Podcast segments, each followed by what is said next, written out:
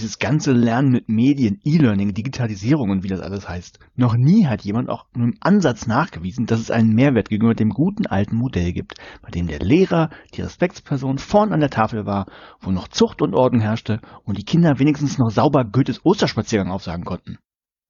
Okay, Boomer.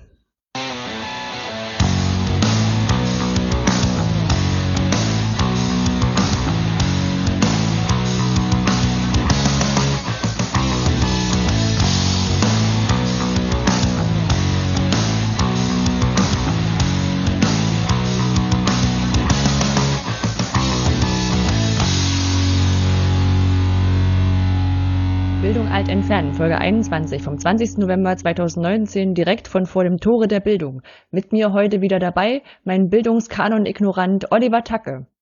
Überall regt sich Bildung und Streben. Und ich bin des Wanderers Nachtlied, Anja Lorenz. Hallo. Hallo. Gut, ähm, wer das Intro nicht versteht, ich packe einen Link in die Show Notes, damit Olli auch versteht. Ja, Anja hat es mir gerade schon mal kurz erklärt. Ja, ist eigentlich witzig, weil es so ein, so ein Internet-Meme ist jetzt, wo, wo ich gefühlt mehr Erklärungen durchs Netz geistern sehen lassen habe, als es wirklich verwendet wurde. Und dann kommen ja, die, aber, ja. Du bist noch jung. ja, nee, ich habe nur ein paar Funkkanäle abonniert, um, ähm, um mir solche jugendlichen Sachen erklären zu lassen. Ah, okay, vielleicht sollte ich das auch tun. Ja. Ähm, ja, hat eine Weile gedauert, dass wir wieder da sind, deswegen haben wir auch ein paar mehr Kommentare vielleicht als. Genau. Also. Äh, haben, ja, haben wir. Willst du anfangen? Ja, und zwar ähm, angefangen mit Hörer, äh, dass es das Hörer den, den Bot getestet haben. Also wir hatten ja das letzte Mal ähm, Hilfe Heidi auf oncampus.de ähm, besprochen oder mhm. Chatbots besprochen und äh, auf, auf Hilfe Heidi referenziert. Und es ist tatsächlich auch schon am, am Tag nach der Veröffentlichung, also nicht einfach mal nur so, also so nach einer Weile, sondern äh, am Tag nach der Veröffentlichung hat unsere ähm, Chatbot-Domtöse äh, ähm, Dunja hat uns einen Link, äh, einen Screenshot zugeschickt, wo äh, jemand wirklich gefragt hat, was die Höchstgeschwindigkeit einer unbe unbeladenen Schwalbe ist. Ja, Klassiker. Ja. Der Klassiker, um Bots zu testen. Ich wollte noch mal versuchen, ob es jetzt, ob, ob ihr Heidi jetzt daraufhin eine Antwort hat. das sollst du mal tun, das ist der Klassiker, um Bots zu testen. Also was ist der Sinn des Lebens und sowas. Mhm. Ja. Von daher sehr, sehr schön. Es ist aber auch, ähm, ich, ich sehe in dem, in dem Screenshot ein bisschen mehr. Ich werde ein bisschen was rausnehmen äh, für die Show Notes. Ähm, da steht man, also das werde ich aber nicht rausnehmen, äh, da steht schon, dass, dass die Leute von unserer Webseite kamen. das ja, dürfen wir nicht so oft halt. machen. Ja. Sonst zahlen wir extra Support-Tickets bei Oncampus. mhm. Ansonsten hatte ich ein kleines Mini-Hörertreffen äh, in Berlin. Also war spontan, weil wir waren vom Bündnisfreie Bildung, da erzähle ich nachher noch was dazu. Äh, saßen wir abends am Tisch und äh, drei Leute haben erzählt, dass sie die aktuelle Folge gehört haben. Wie fühlt sich das an? Es fühlt sich schon ein bisschen seltsam an. Also es ist, ist, ja immer so ein bisschen, wenn du so eine, so eine Asynchronität hast. Ne? Also Leute, die mhm. irgendwas, wo, wo du davon ausgehst, sie wissen es nicht, warum auch immer, und dann, aber doch. Und man nicht weiß, ob man es erklären soll oder nicht oder so, ja. Und da hat äh, Matthias zum Beispiel gesagt, er findet es auch gut, dass er so ein bisschen Wissen nebenbei erfährt, zum Beispiel was so Vereinsrecht angeht. Mhm. Da kann ich heute, glaube ich, auch ein bisschen was dazu bringen. Ähm, dann habe ich von Steffen oder auch von ein paar anderen noch gehört, dass sie das zu Latein sehr interessant fanden. äh, Steffen ja. hat damals oder hat Lehramt auf Latein studiert. Ähm, ja, fand sehr interessant, dass er jetzt Menschen mit äh, sozialem Kapital ausbildet oder bilden kann. Und dann haben wir von Matthias noch einen, einen, einen Tweet bekommen, die habe ich aber direkt in die Fundgrube gepackt, weil das eigentlich sehr nützliches Wissen ist. Also die anderen Sachen sind auch nützlich gewesen, ähm, aber was quasi direkt linkmäßig interessant ist. Ja. Und dann haben wir noch eine E-Mail bekommen. Ach ja. Von Maria. Glaube ich, wissen wir nicht so genau. Ich, ich kann ja einfach mal vorlesen, was sie geschrieben hat.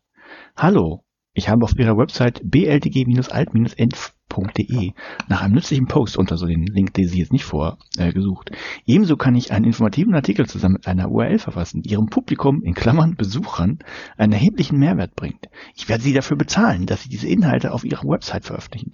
Bitte teilen Sie mir die mögliche, Op mir mögliche Option mit Preis. Prost, Maria Martinez.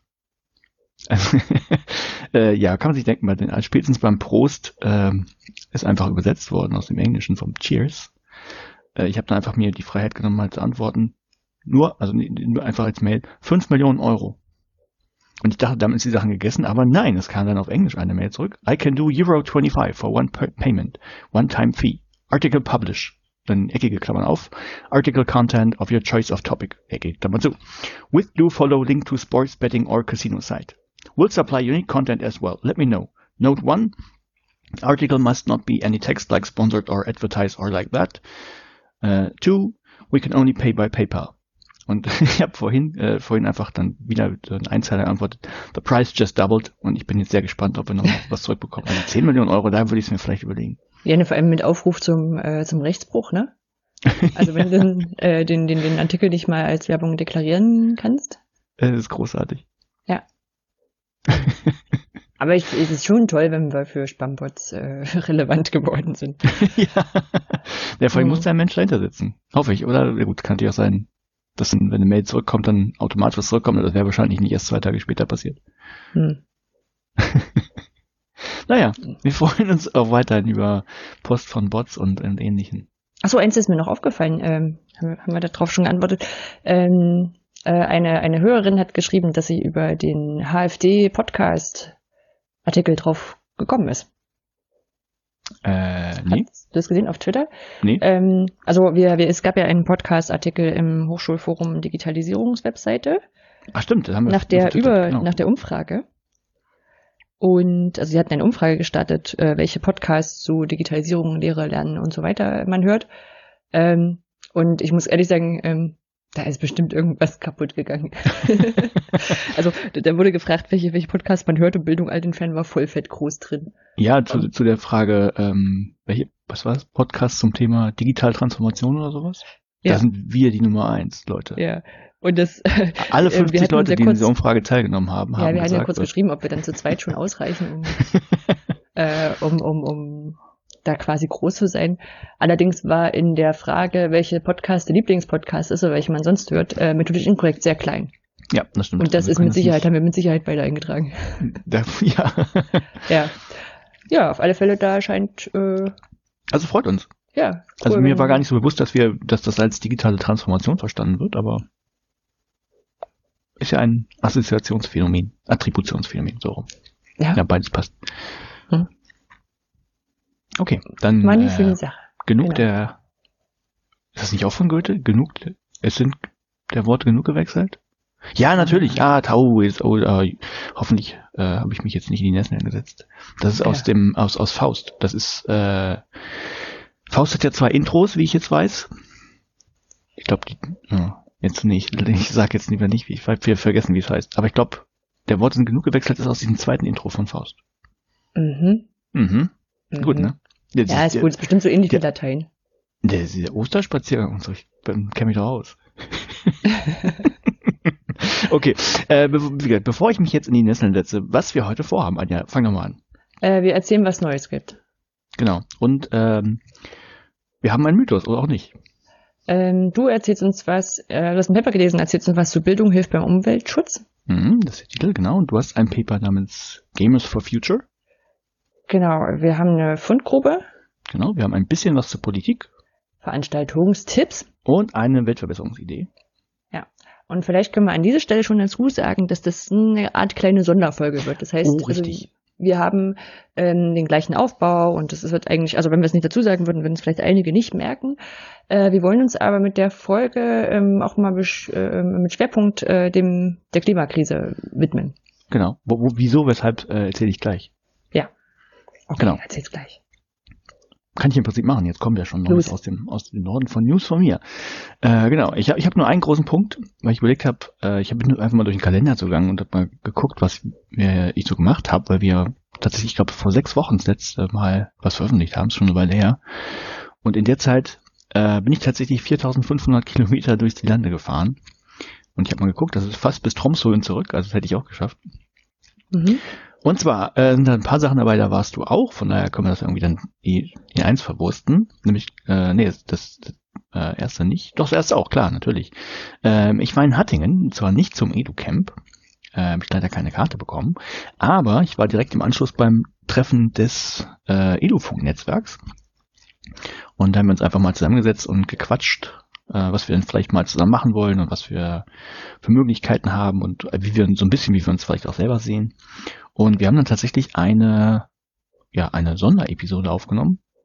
Ähm, jetzt habe ich vergessen, wie der Podcast richtig heißt. Das ist auch, oh ja, Open Education, nee. Open Education Radio heißt War doch, genau, Open Education Radio. Und da haben wir einfach mal erzählt, wie wir so unsere Podcasts aufnehmen. Also von, oder wir erstmal, wie wir so ein Konzept gefunden haben, dann wie wir das machen, welche Werkzeuge wir benutzen und, und solche Sachen. Genau, welche Technik und was so an Vor- und Nachbereitung angeht und so. Genau. Und das aber auch zusammen mit äh, Guido Brombach vom ähm, Bildung Zukunft Technik Podcast. Genau, und Christian Friedrich vom Feierabend Open Education. Ja. Die sind nämlich also, auch in dem Edufunk-Netzwerk. Richtig. Also wer da ein bisschen den Vergleich hören möchte, das haben wir dort aufgenommen. Hat sehr viel Spaß gemacht, wollen wir unbedingt wieder mal machen. Also nicht, nicht nochmal über Technik reden, die wird sich also, also die ändert sich ständig irgendwie, aber so ein paar kleine gemeinsame Projekte. Ja, aber ich fand das tatsächlich schön, einfach so ein ich, ich glaube, ähm, ähm, wer hatte eine Idee? War es Christian? Ich glaube Christian. Mhm. Also einfach so, wir, sind eher auf, dem, auf einer Veranstaltung, lass uns doch da mal irgendwie was aufnehmen und dann, dann hauen wir das mit raus. Also ja. gerade weil dieses Open Education Radio ähm, auch dafür gedacht ist, einfach mal so für, für Leute aus dem, dem Edufunk-Netzwerk, die irgendwas haben, was jetzt nicht in den eigenen Podcast reinpasst, die können das einfach mal reinhauen. Ja. Genau, da auch gleich wieder Hinweis auf das Edufunk-Netzwerk, äh, wenn ihr noch andere tolle Podcasts zu Bildungsthemen sucht. Genau. So, dann, äh, ich glaube, das war noch in derselben Woche. Ja, es war in derselben Woche. Da war ich dann in Nordhorn bei quasi der Schwesterveranstaltung, der, bei der, da war ich bei der Ganzohr 2019. Das ist der, ja, äh, die Veranstaltung des, des äh, Netzwerks der Wissenschaftspodcasts. Und da war ich auch und äh, war ganz interessant, das direkt im Kontrast zu sehen, weil äh, so das, die Idee war die gleiche, man tauscht sich mal aus, was man mal machen könnte. Und äh, ganz stark war aber da das, das eigene Selbstverständnis, weil es ja die Seite gibt, die Wispod-Seite. Und im Moment ist die eher so ein, ja, ein Verzeichnis für Podcasts und viel mehr kann man da nicht machen, wird auch nicht gemacht. Und da wurde zum Beispiel diskutiert, reicht das eigentlich oder wollen wir mehr machen? Und da kam unter anderem die Idee auf, dass man ähm, also A, zu den, der großen äh, Podcast-Welt, nee, das ist jetzt falsch formuliert, wie soll man das sagen, also der kommerziellen Podcast-Welt vielleicht irgendwie was entgegenstellen müsste, ähm, weil in den Wissenschaftspodcasts ja ganz viele Leute sind, die echt Ahnung von diesen Themen haben und die werden nie gefragt zu irgendwas. Äh, wenn es um Wissenschaftskommunikation geht, was die ja dann be betreiben, wenn, wenn die quasi ausgeblendet. Ähm, und das war so die Frage, kann man nicht versuchen, durch Schwerpunktsetzung ähm, auch Angebote zu schaffen, dass man gefunden wird und eben auch als relevant dargestellt wird und eben nicht Podcasts nur, also A, A, Podcasts eben nicht nur die Dinger sind, die man bei Spotify oder Podimo findet, ähm, sondern eben auch durch, durch thematische Schwerpunkt. Und anderem kam da so die Idee auf, naja, ähm, wenn, wenn Podcasts das möchten aus dem, dem äh, Edufunk-Netzwerk, könnte man ja auch mal ein bisschen... Wispod-Netzwerk. Äh, genau, Entschuldigung, Wispod-Netzwerk. Netzwerke. Ja. Zu viel Netzwerk.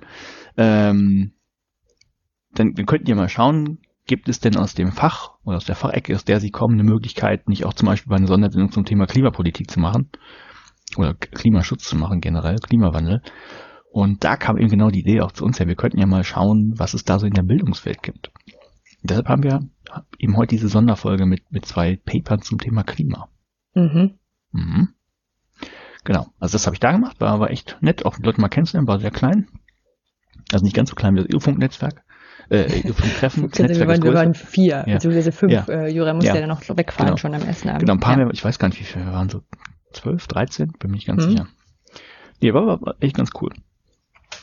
So, äh, dann war ich noch in Hösbach beim Vorstandstreffen der Zentrale für Unterrichtsmedien. Die hatten gefragt, ob ich nicht mal vorbeikommen könnte und was zu H5P erzählen kann. Und wer mich kennt, das kann ich und äh, mache ich gern. Habe ich gemacht. War das nicht, war das nicht die Vereinsversammlung? Also ich frage, ich frage für, für ähm, Vorstandsarbeitende. Ähm, ähm, Was mehr als, sind die alle im Vorstand? Ähm, nee, dafür waren es wahrscheinlich zu viele. Wahrscheinlich habe ich es falsch in Erinnerung. Ist egal, es ist krümelkackrig. Ich wollte nur, wollte nur wissen, ob die so viele Leute im Vorstand haben. Nein. Ich habe es falsch gesagt. Nee, so viele haben nicht im Vorstand. Das hieß wahrscheinlich Vereinstreffen. Ähm, ja, äh, das habe ich gemacht. Das war auch, war auch sehr schön. Das Einzige, was da nicht so schön war, und da muss ich jetzt tatsächlich gleich nochmal gucken. Ähm, ich hatte mir ein Hotel gebucht. Und äh, das suche ich jetzt tatsächlich raus, weil ich ein bisschen, bisschen sehr pissig war. Also ich kam recht spät an, weil Hörsbach jetzt nicht gerade um die Ecke war. Und ähm, die Zentrale für Unterrichtsmedien hat mir das, wollte mir das Hotel bezahlen. Da habe ich natürlich gesagt, okay, bezahlt mir das, aber trotzdem versuche ich mal Geld zu sparen. Also habe ich nicht das Veranstaltungszentrum genommen, wo ähm, das auch stattgefunden hat, äh, das Treffen, sondern ähm, ein kleines Stück weiter. Also ich musste erst bis zum Bahnhof fahren nach Hösbach. Das ist schon nicht so, so ganz einfach. Und äh, da fahren aber auch dann um die Uhrzeit keine Busse und ich weiß gar nicht, ob sonst Busse gefahren werden. Und das heißt, ich bin erstmal quasi in Richtung dieses Veranstaltungszentrums gelaufen, war in einem Kloster, oder in einem ehemaligen Kloster. Und dann noch ein Stück weiter in eine Landstraße lang musste nochmal umdrehen, weil ich gemerkt habe, okay, der Landstraße ist echt dunkel, man kann da nicht, ähm, äh, ja, sollte da nicht lang gehen, bin nochmal zurück und dann so ein äh, ja, so einen halben Feldweg lang gegangen und irgendwann war ich dann am Hotel und es war dunkel. Es war 21 Uhr. Äh, die Rezeption sollte bis 22 Uhr besetzt sein, aber es war dunkel. Es hat niemand aufgemacht. Ich habe angerufen und ich habe das Tuten des Telefons gehört und es hat leider am anderen Ende niemand abgenommen. Also habe ich mir ein anderes Ende, äh, Hotel gesucht, äh, das dann äh, direkt am Bahnhof war. Das heißt, ich bin die ganze Strecke irgendwie vier Kilometer auch nochmal zurückgelaufen durch den Regen und hier ist es, Gasthof zur Sonne, Winzenhohl. Ich habe die, habe die Damen oder Herren auch nochmal angeschrieben und gefragt, hier, was ist denn los bei euch? Ähm, ich habe nicht mal eine Antwort bekommen. Also deshalb war ich sehr pissig und wenn ihr mal übernachten wollt, irgendwo bei Würzburg, nehmt nicht den Gasthof zur Sonne Winzenhohl. Aber hast du, du noch machst du wahrscheinlich nochmal anzurufen oder so, oder? Na, die hätten jetzt zumindest schreiben können, oh, tut uns leid oder sonst was, ja. oder weißt du, hätte ja sein können, dass da ein Todesfall vorher, weiß ja nicht, ne? Ich Mhm. Denke ja immer, okay, was, hat bestimmt irgendeinen Grund, aber wenn die sich dann auf eine, eine Nachfrage nicht mal melden, also ich hätte nur gefehlt, mhm. dass ich auch noch eine Rechnung bekommen hätte, so, äh, ist egal. Also Gasthof mhm. zu Sonne Winzenhohl, nicht empfehlenswert.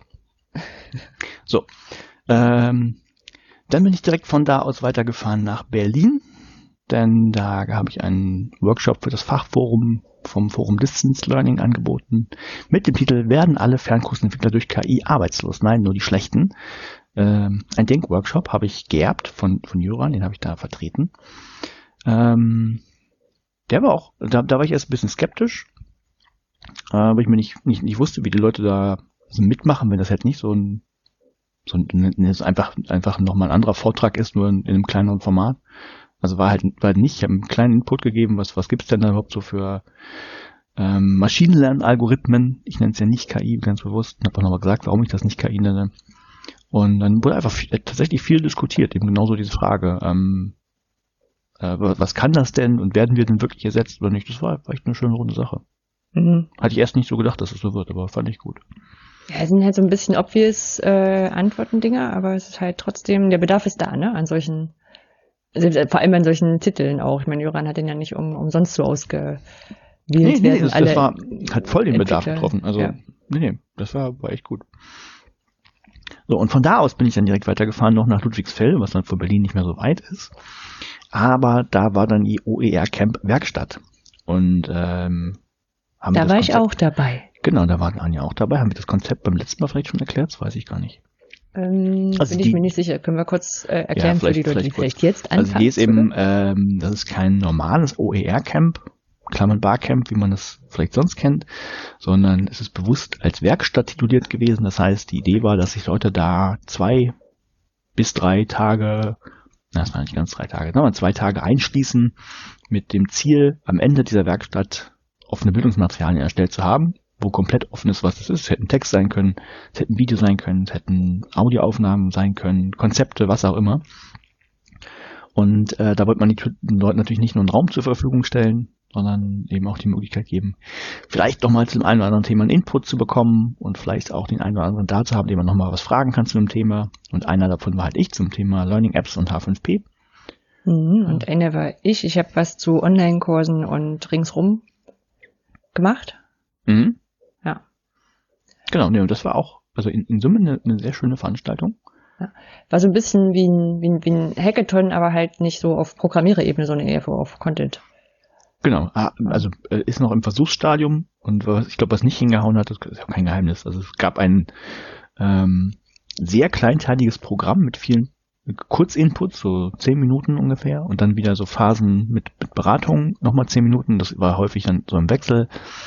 Und ähm, es ist halt super schwierig, wenn du diesen engen Zeitplan hast und die Leute kommen eigentlich und wollen was anderes und dann äh, weißt du nicht, wer ist denn jetzt für den Input da, wenn die nächste Phase losgeht und wer will dann eigentlich eine Frage stellen und äh, naja, also wir haben, ich habe hab das sehr schnell aufgegeben und ich habe gesagt, okay, es ist jetzt eine große Beratung und ich habe mir mal auf die Uhr geguckt, jetzt wäre das Thema dran, ist dafür jemand da, soll ich dazu was sagen? Äh, ja, also ja, ich glaube, das könnte man auch andersrum machen. Man könnte sagen, hier diese ähm, Person kann die und die Inputs an, unter anderem anbieten und mhm. äh, dann kann man ähm, dann kann man kann man das, wenn man hinkommt, kann man sagen, hey, du könntest mir was dazu erzählen.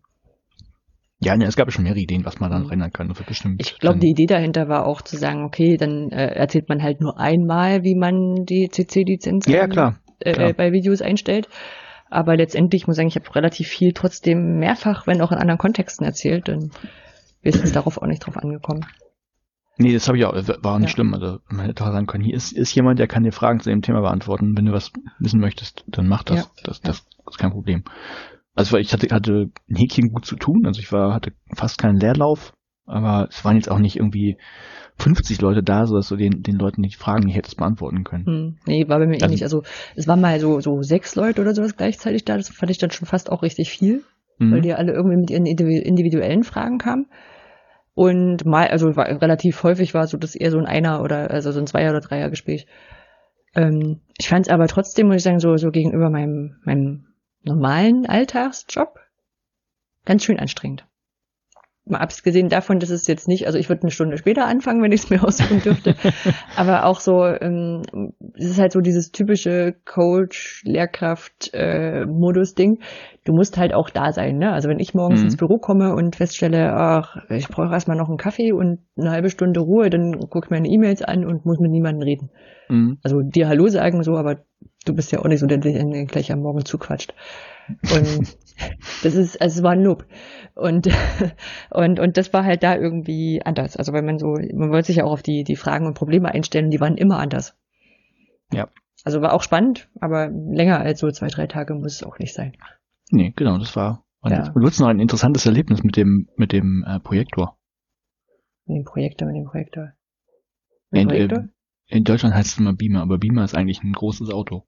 Ja, ach so, ja, genau, es war generell so ein bisschen, ein bisschen witzig, weil die, ähm, das war in Ludwigsfelde am Lisum, da werden sonst äh, Lehrkräfte für, ähm, für Brandenburg und glaube auch Berlin äh, weitergebildet. Und ähm, wir hatten schon aus den Gesprächen vorher rausgekriegt, okay, das ist jetzt irgendwie was Besonderes für die, was wir hier so machen. Ähm, das war jetzt für uns auch was Besonderes, also das war nicht so schlimm, aber auch so dieses, ähm, und dann kommen die mit eigenen Geräten und dann wechseln sie auch mit eigenen Geräten die die Orte und so. Mhm. Das war alles wohl ein bisschen, bisschen fraglich. Und äh, unter anderem hatte ich das Ding, ich mein, mein, mein Beamer hat sich an meinen Rechner nicht so richtig gut dran gewöhnt und äh, ich dachte nur, also ich habe ihn, hab ihn nicht verbunden gekriegt in der Quelle und äh, hat irgendwie eine komische Spreizung drin gehabt. Dann habe ich äh, gesagt, okay, vielleicht kann mir jemand helfen und die haben mir einen Techniker vorbeigestellt und der war ganz, ganz verdutzt, dass ich meinen eigenen Rechner da angeschlossen habe. Weil da stand ja ein Präsentationsrechner.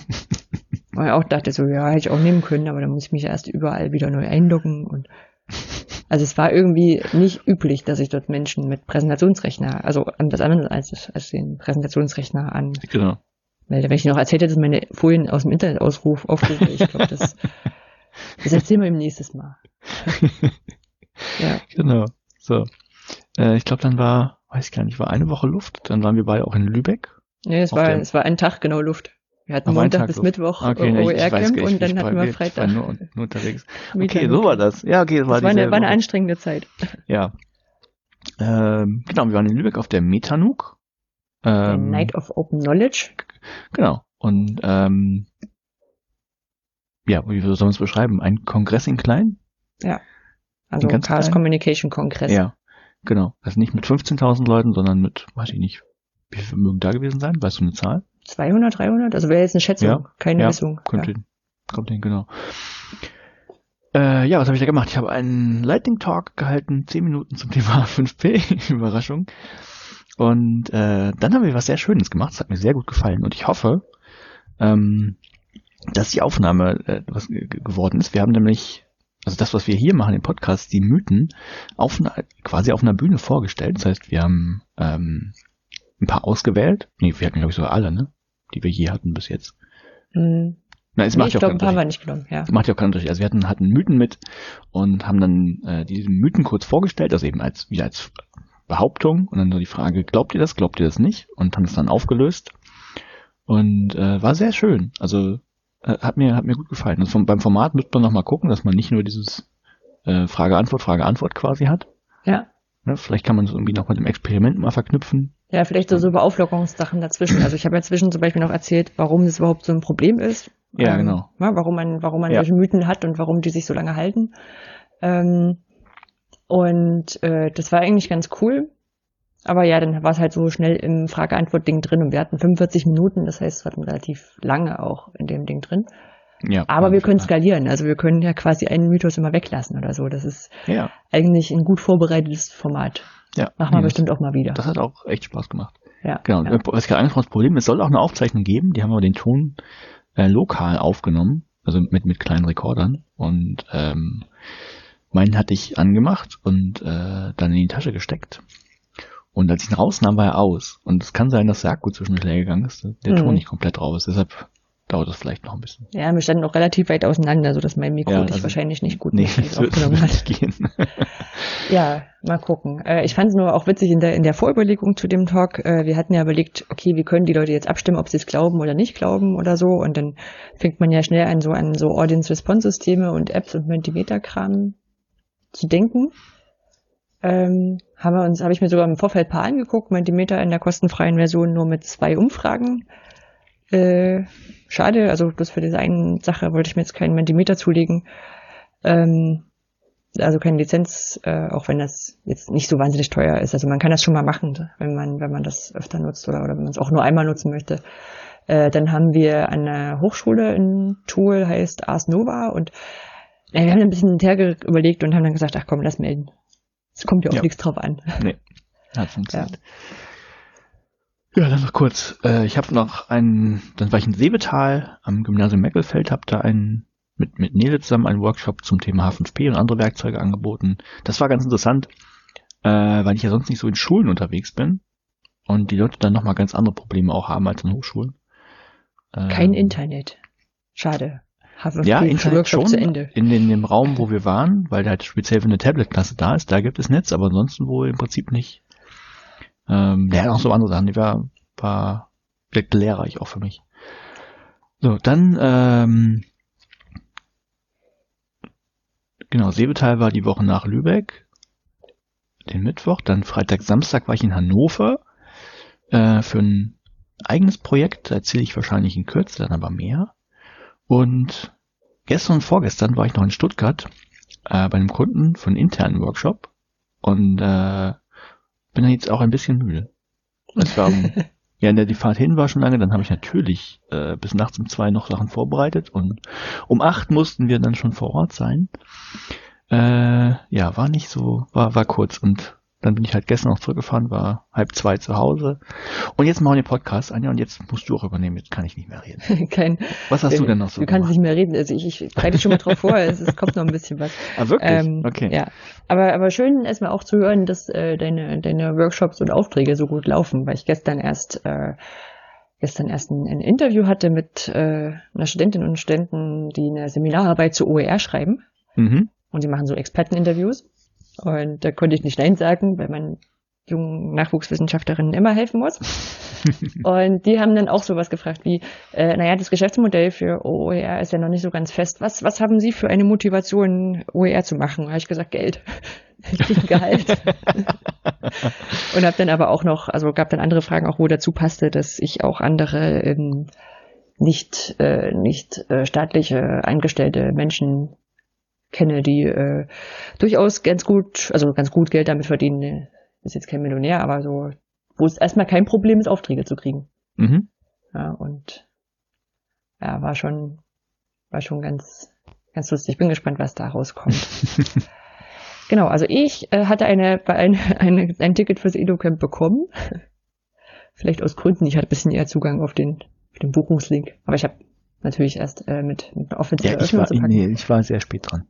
Naja. Äh, ja, genau. Es war so, so, so alle, die drei Tage nach äh, Öffnung des, äh, des Buchungsdings gefragt haben, ob es denn noch Tickets gibt. Das war alles. Oder also, dass sie überlegt haben, ob sie hinkommen sollen. Das war da alles schon vorbei. Ähm, EduCamp war äh, spannend und schön wie immer. Also, wie ich es immer so finde.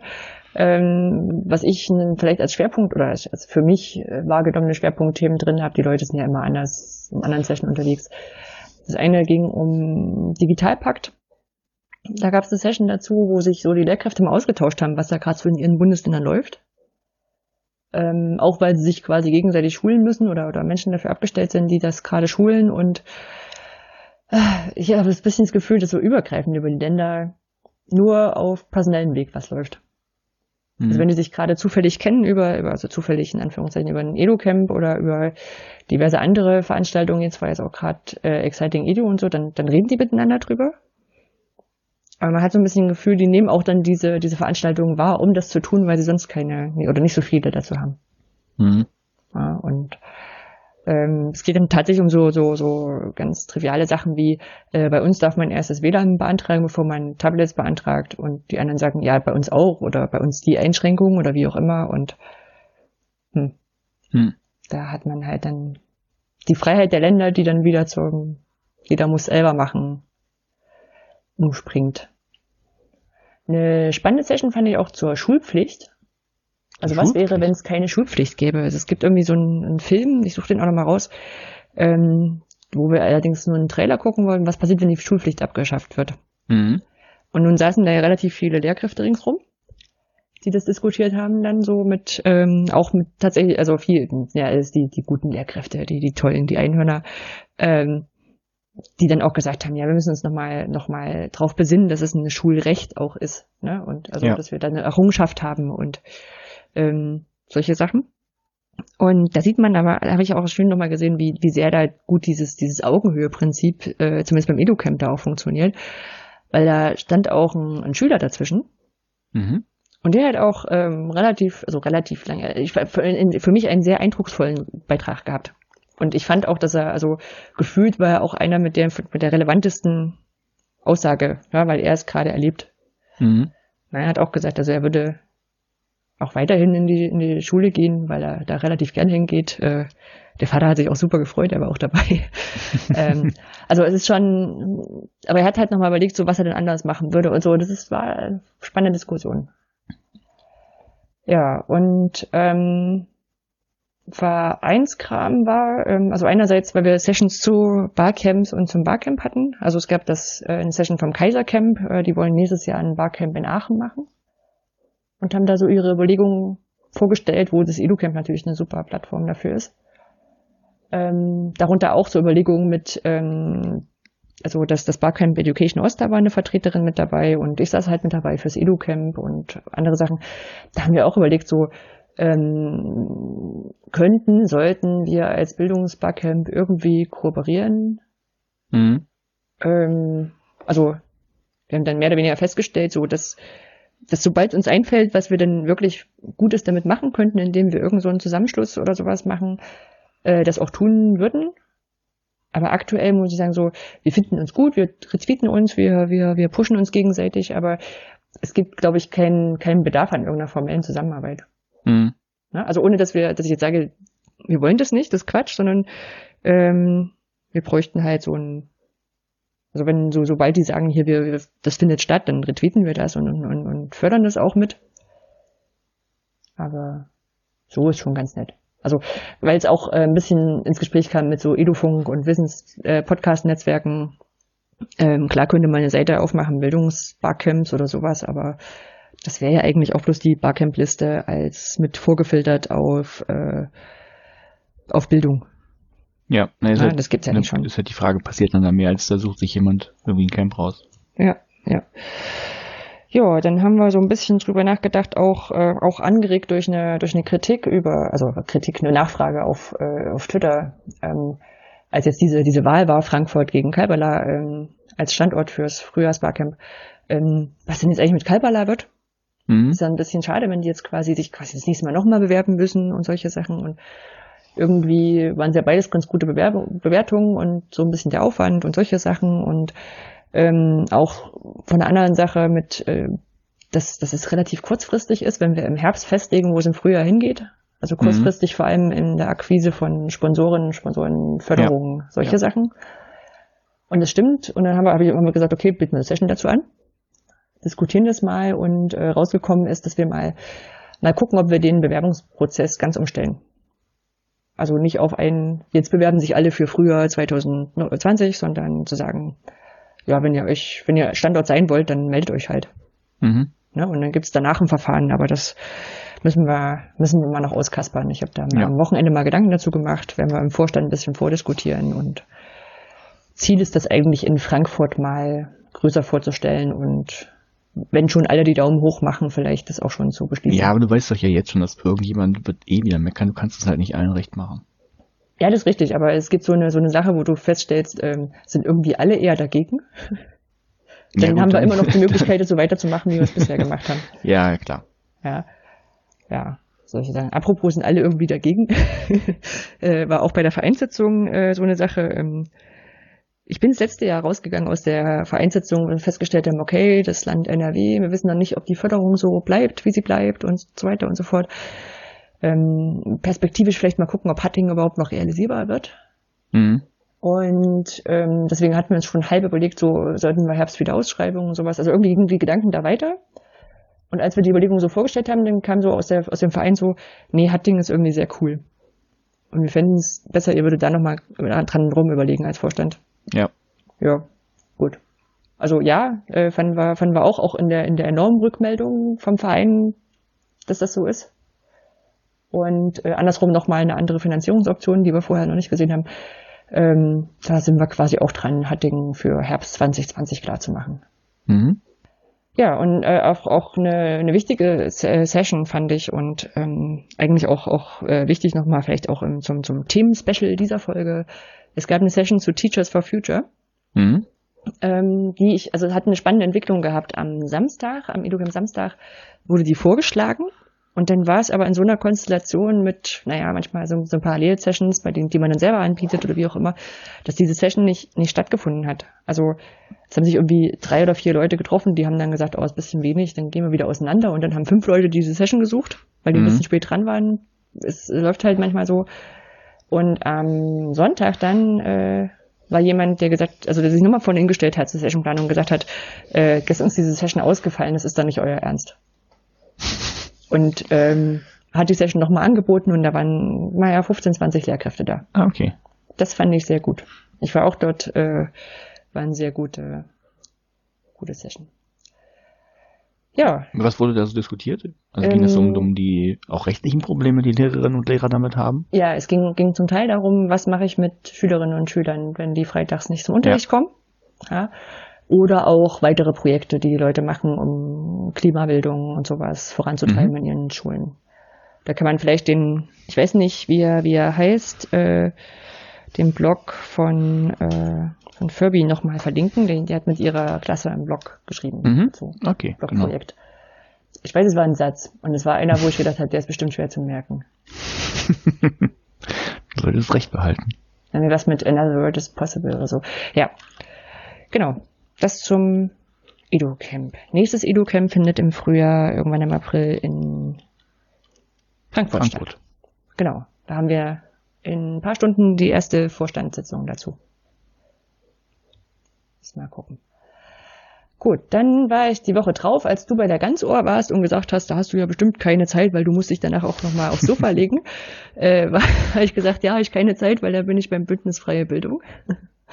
ähm, da war Koordinierungstreffen. Das Bündnis Freie Bildung ist so ein Zusammenschluss aus Vereinigungen, äh, wie zum Beispiel den ZUM und auch äh, der Wikimedia und ganz vielen anderen und äh, Einzelpersonen, die gesagt haben, alles was mit, also grob alles was mit Steuergeldern finanziert wird, soll frei lizenziert sein. So. Mhm. Das Positionspapier ist wesentlich länger und äh, wir haben uns da getroffen, um zu gucken, welche, welche Ziele wir hatten, ob die immer noch der Fall sind, ob welche hinzugekommen sind, äh, was wir tun wollen, welche, welche größeren Sachen anstehen. Ja. Ja. Hat stattgefunden bei der Wikimedia. Da muss ich feststellen, also einerseits äh, beauftragen die dann auch äh, jemanden externes für die Moderation. Das ist eine gute Idee. Mhm. Also Normalerweise sagt man, ja, kann einer von uns machen, aber wenn man so ein, so ein, so ein wirklich so ein Brainstorming-Workshop hat, wo, wo es so um strategische Ziele geht, da jemanden extern reinzuholen, der sich damit auskennt, ist, ist richtig großartig. Ja.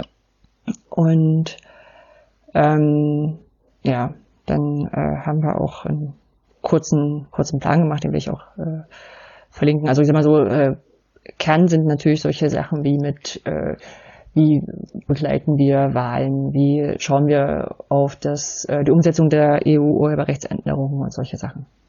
Mhm. Ja. Und gucken, dass da ein bisschen was vorangeht. Ja, dann war ich äh, bei den Maker Days for Kids in Leipzig.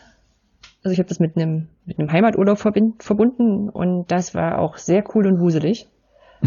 äh, die Maker Days for Kids ist eine Veranstaltung, die läuft irgendwie eine Woche und äh, da dürfen nur Kinder hin. Eine außer am Samstag. Eine ganze, ah. Ich glaube, eine ganze Woche lief das. Cool. oder, vier, fünf Tage, ja. Äh, fand in den Herbstferien in, in Leipzig statt. Und äh, da, am Samstag dürfen dann auch Erwachsene hin. Mhm. Und dann betreuen aber die Kinder die Station. Also werden die, werden die Stationen vorher von Tutorinnen äh, begleitet wurden, machen das dann die Kinder und mhm. da gab's, das ist im Makerspace in Leipzig fand das statt. Das heißt, die hatten dann auch gleich äh, Sachen vorrätig wie, äh, weiß gar nicht, 3D-Drucker bestimmt auch. Ähm, äh, in Lasercutter hatten sie da eine Holzwerkstatt, also eine, von der wir träumen hier in Lübeck. ähm, ähm, ähm, ähm, sie haben mit Nähmaschinen Sachen gemacht, sie haben mit kleinen Robotern was gebaut, so diese so Zahnbürstenroboter und äh, Sie haben dort auch ein Fotoentwicklungsstudio, weshalb Sie auch analoge Fotos machen konnten. Es ist, also ist ja begeistert einen ja heute wieder, dass man, dass man Sachen analog machen kann. Podcaststudio hatten Sie auch da. Ähm, eine Minecraft-Station, oh. wo Sie Quests entwickelt haben. Also wahnsinnig viel Sachen und da haben wir uns so ein paar Sachen angeguckt, die Sie gemacht haben und gebastelt haben. Ist toll.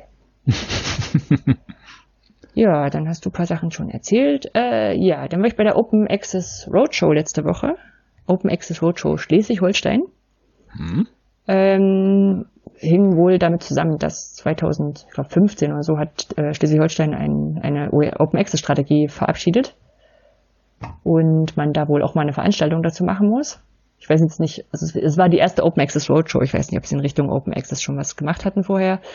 Ähm, ich war zur Auftaktveranstaltung in Kiel, wo auch äh, der Staatssekretär Gundeit da war und äh, auch so ein paar andere noch aus dem Ministerium und äh, das eigentlich immer sehr schön mit sehr schönen Teilthemen auch äh, begleitet wurde, wobei ich sagen muss, es war so eine so eine klassische Hochschulveranstaltung mit vor, aneinandergereihten Vorträgen mit 25 Minuten Vortrag, 5 Minuten Diskussion. Mhm. Ähm, halte ich irgendwie immer schlechter aus. Also die Beiträge, obwohl die Beiträge einzeln wirklich cool waren, ähm, fand ich es dann insgesamt lang. Ja, ich kenne das. Genau. Mittwoch war ich dann, war das dann in Lübeck auch als Station und da habe ich einen Vortrag zu OER gehalten. Wunder, Wunder. ja. Ähm, da war vielleicht noch ein bisschen, bisschen Hintergrund zu Open Access in Schleswig-Holstein. Äh, fand ich spannend. Es gibt ja einen Open Access Fonds wo man sagen kann, hier, ich will in einem Open Access Journal äh, publizieren, die wollen ja in der Regel äh, Gebühren haben, damit sich das Geschäftsmodell wieder, ähm, wieder lohnt. Und ähm, da stecken irgendwie 100.000 Euro drin für Schleswig-Holstein. Hm. Das klingt wahnsinnig viel. Ja. Und dann, Hatten wir schon mal äh, kurz durchgerechnet. Genau, und dann ist aber so, das wird auf die Hochschulen verteilt und Lübeck kriegt davon, also die, die, die Fachhochschule Lübeck, die Technische Lübeck, kriegt davon 3000 Euro. Mhm. Und äh, im Schnitt sind wohl die Kosten, Paper. ja, die sind die Kosten so bei 1600, 2000 Euro. Es ist, ja, aber nächstes Jahr wird das wohl verdoppelt. Dann sind schon drei Paper. Ja. Mhm. Kann man sich nur überlegen, nach welchem Schlüssel das innerhalb der Hochschule verteilt wird. Ja, ja, ja, ja. Das ist wahrscheinlich, also so eine, so eine Sache, wo man, wo man wahrscheinlich sagt, wir, wir erzählen es gar nicht so groß rum, weil so viele kommen dann nicht und fragen. Naja, andersrum, ne, ja, tatsächlich, es würde ja wahrscheinlich irgendwie Streit aufkommen, wie es ist. Das heißt, du musst jetzt irgendein Verfahren entwickeln, nach dem das vergeben wird und wenn das alle Hochschulen machen, hast du wahrscheinlich die 100.000 Euro nochmal locker drauf, nur um jeweils von Verfahren zu entwickeln, wie das dann verteilt wird. Ja, also. wer zuerst kommt, mal zuerst. Also innerhalb der Hochschulen geht's dann, wer zuerst kommt. Deswegen, die haben auch durchaus gesagt, es wäre besser, wenn man Anfang des Jahres kommt. Mhm. Äh, das Beknackte daran ist ein bisschen, dass man nur kommen kann ähm, einen Monat bis einen Monat nach Rechnungsstellung. Das heißt, du musst den Verlag bitten, dir die Rechnung erst im Januar zu stellen. ja, es ist, ist schwierig. Es waren auch in, in Kiel waren auch welche von diesem Project äh, Deal da, die ja gerade mit äh, den großen Verlagen ähm, Pauschalverträge machen, äh, um die die Paper quasi Open Access hinterher hinzubekommen. Mhm. Das ist an sich ein guter Vorstoß. In verschiedenen Punkten, also auch weil, weil Sie haben zum Beispiel erzählt, vorher war das überhaupt nicht klar, da wusste die äh, Bibliothek in Lübeck nicht, wie viel die Bibliothek in Kiel bezahlt und andersrum. Ja. Vielleicht haben sie sich untereinander angerufen, durften aber eigentlich nicht drüber sprechen und so. Und mit diesem Projekt ähm, kommt man jetzt dahin, dass man das wenigstens weiß. Die Frage ist, äh, aus dem Publikum war, und die war auch durchaus berechtigt, ob man damit nicht trotzdem ein Geschäftsmodell zementiert, was sich nicht selber innoviert. Mhm. Ja, also wenn man jetzt sagt, sie haben, die haben, die haben mal durchgerechnet, was so für einen aktuell durch, durch bestimmte Abo-Modelle für ein Paper rauskommt und ähm, haben gesagt, das können wir eigentlich auch direkt den Verlagen geben, stellen es hinterher Open Access und die haben noch nicht mal eine Miese dabei. Aber damit festigst du ja eigentlich diese Geschäftsmodelle und ja. andere Journals, die versuchen, das von vornherein richtig zu machen, ähm, die haben halt dann das Nachsehen. Mhm. Ja. Ja, ist alles so, so für und wieder. Schon einfach alle gleich anfangen offen machen.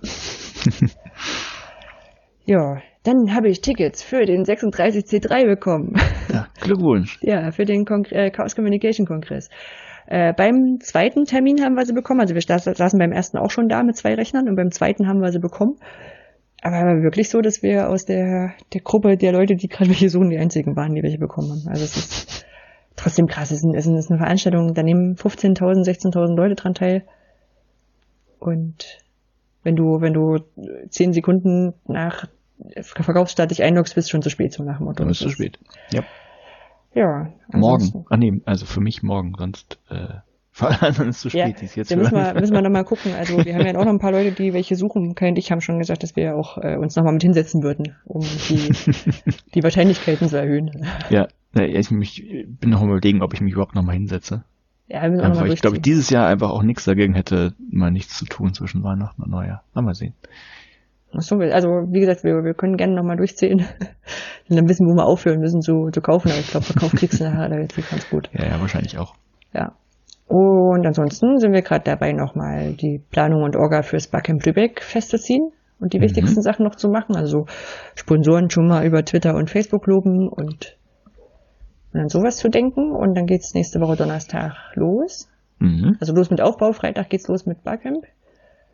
Und äh, ansonsten bereite ich äh, jobmäßig gerade noch den Projektträgerbesuch unseres unseres Förderprojekts Professional MOOCs vor. Der kommt, die kommen nächste Woche. Und da ist ja so, dass also dass da noch mal ein paar Sachen zu Slides gebracht werden müssen. Ist eigentlich immer ganz, trotzdem immer ganz spannend. Also ein bisschen, ein bisschen anstrengend vorher in der Vorbereitung, weil man so Sachen, die man gemacht hat, immer noch einsammeln muss. Ähm, auf der anderen Seite hat man mal eine Deadline, wo man das macht und äh, ja, die haben dann aber manchmal noch ganz andere Sichten drauf. Bin gespannt. Ja. Gut. Ja. Kommen wir zum Mythos. Wir zum Oder Mythos. auch nicht. Oder auch nicht. Ja. Äh, denn äh, den schiebe ich tatsächlich diesmal auf das Paper. Es passt auch nicht so hundertprozentig. Also jetzt nicht erstens kein Mythos und äh, wie das halt auch so bei Papern so ist, man kriegt ja jetzt keine komplett generalisierbare Aussage aus einem, einem so einem Paper raus. Aber äh, mein, mein Mythos behandle ich direkt in meinem Paper. Und damit kommen wir auch schon zu meinem Paper. Ja, toll. Das ist eine Überleitung, ne? Das ist bloß, damit du eine zwei Minuten äh, Kapitelmarke hast. äh, nee, nein, also mein Thema ist, ist ja schon letztlich auch, auch der Mythos. Also, oder vielleicht auch nicht. Also Bildung hilft beim Klimaschutz, ist ja der Titel. Und ähm, das ist jetzt im Prinzip so die Aussage. Also man hört das ja immer so wieder. Ähm, naja, man muss jetzt eben mehr auf Bildung setzen, weil das ja für alle möglichen Sachen gut sein soll in der, in der äh, Gesellschaft. Zum Beispiel eben auch, wenn die Leute gebildeter sind, dann sind sie reflektierter und dann achten sie auf, auf generell auf den Umweltschutz. So die Idee. Ähm, so, und wenn man ähm, generell erstmal so, so in die, in die Welt guckt, da gibt es was wie eine, weiß ich nicht, ich will sagen, meine eigene subjektive Wahrnehmung. Es gibt schon eine wachsende Unterstützung so um, rund um umweltpolitische Themen Ne, und äh, eine Frage könnte eben dazu sein, in welchem Ausmaß und wie vor allen Dingen trägt denn Hochschulbildung dazu bei? Also wenn man so diese Idee hat, ähm, naja, wenn man gebildet ist, dann, dann unterstützt man auch eher die Umwelt. Und jetzt tatsächlich eine Frage, vielleicht an dich, also in welchem Ausmaß glaubst du denn, trägt die Hochschulbildung dazu bei?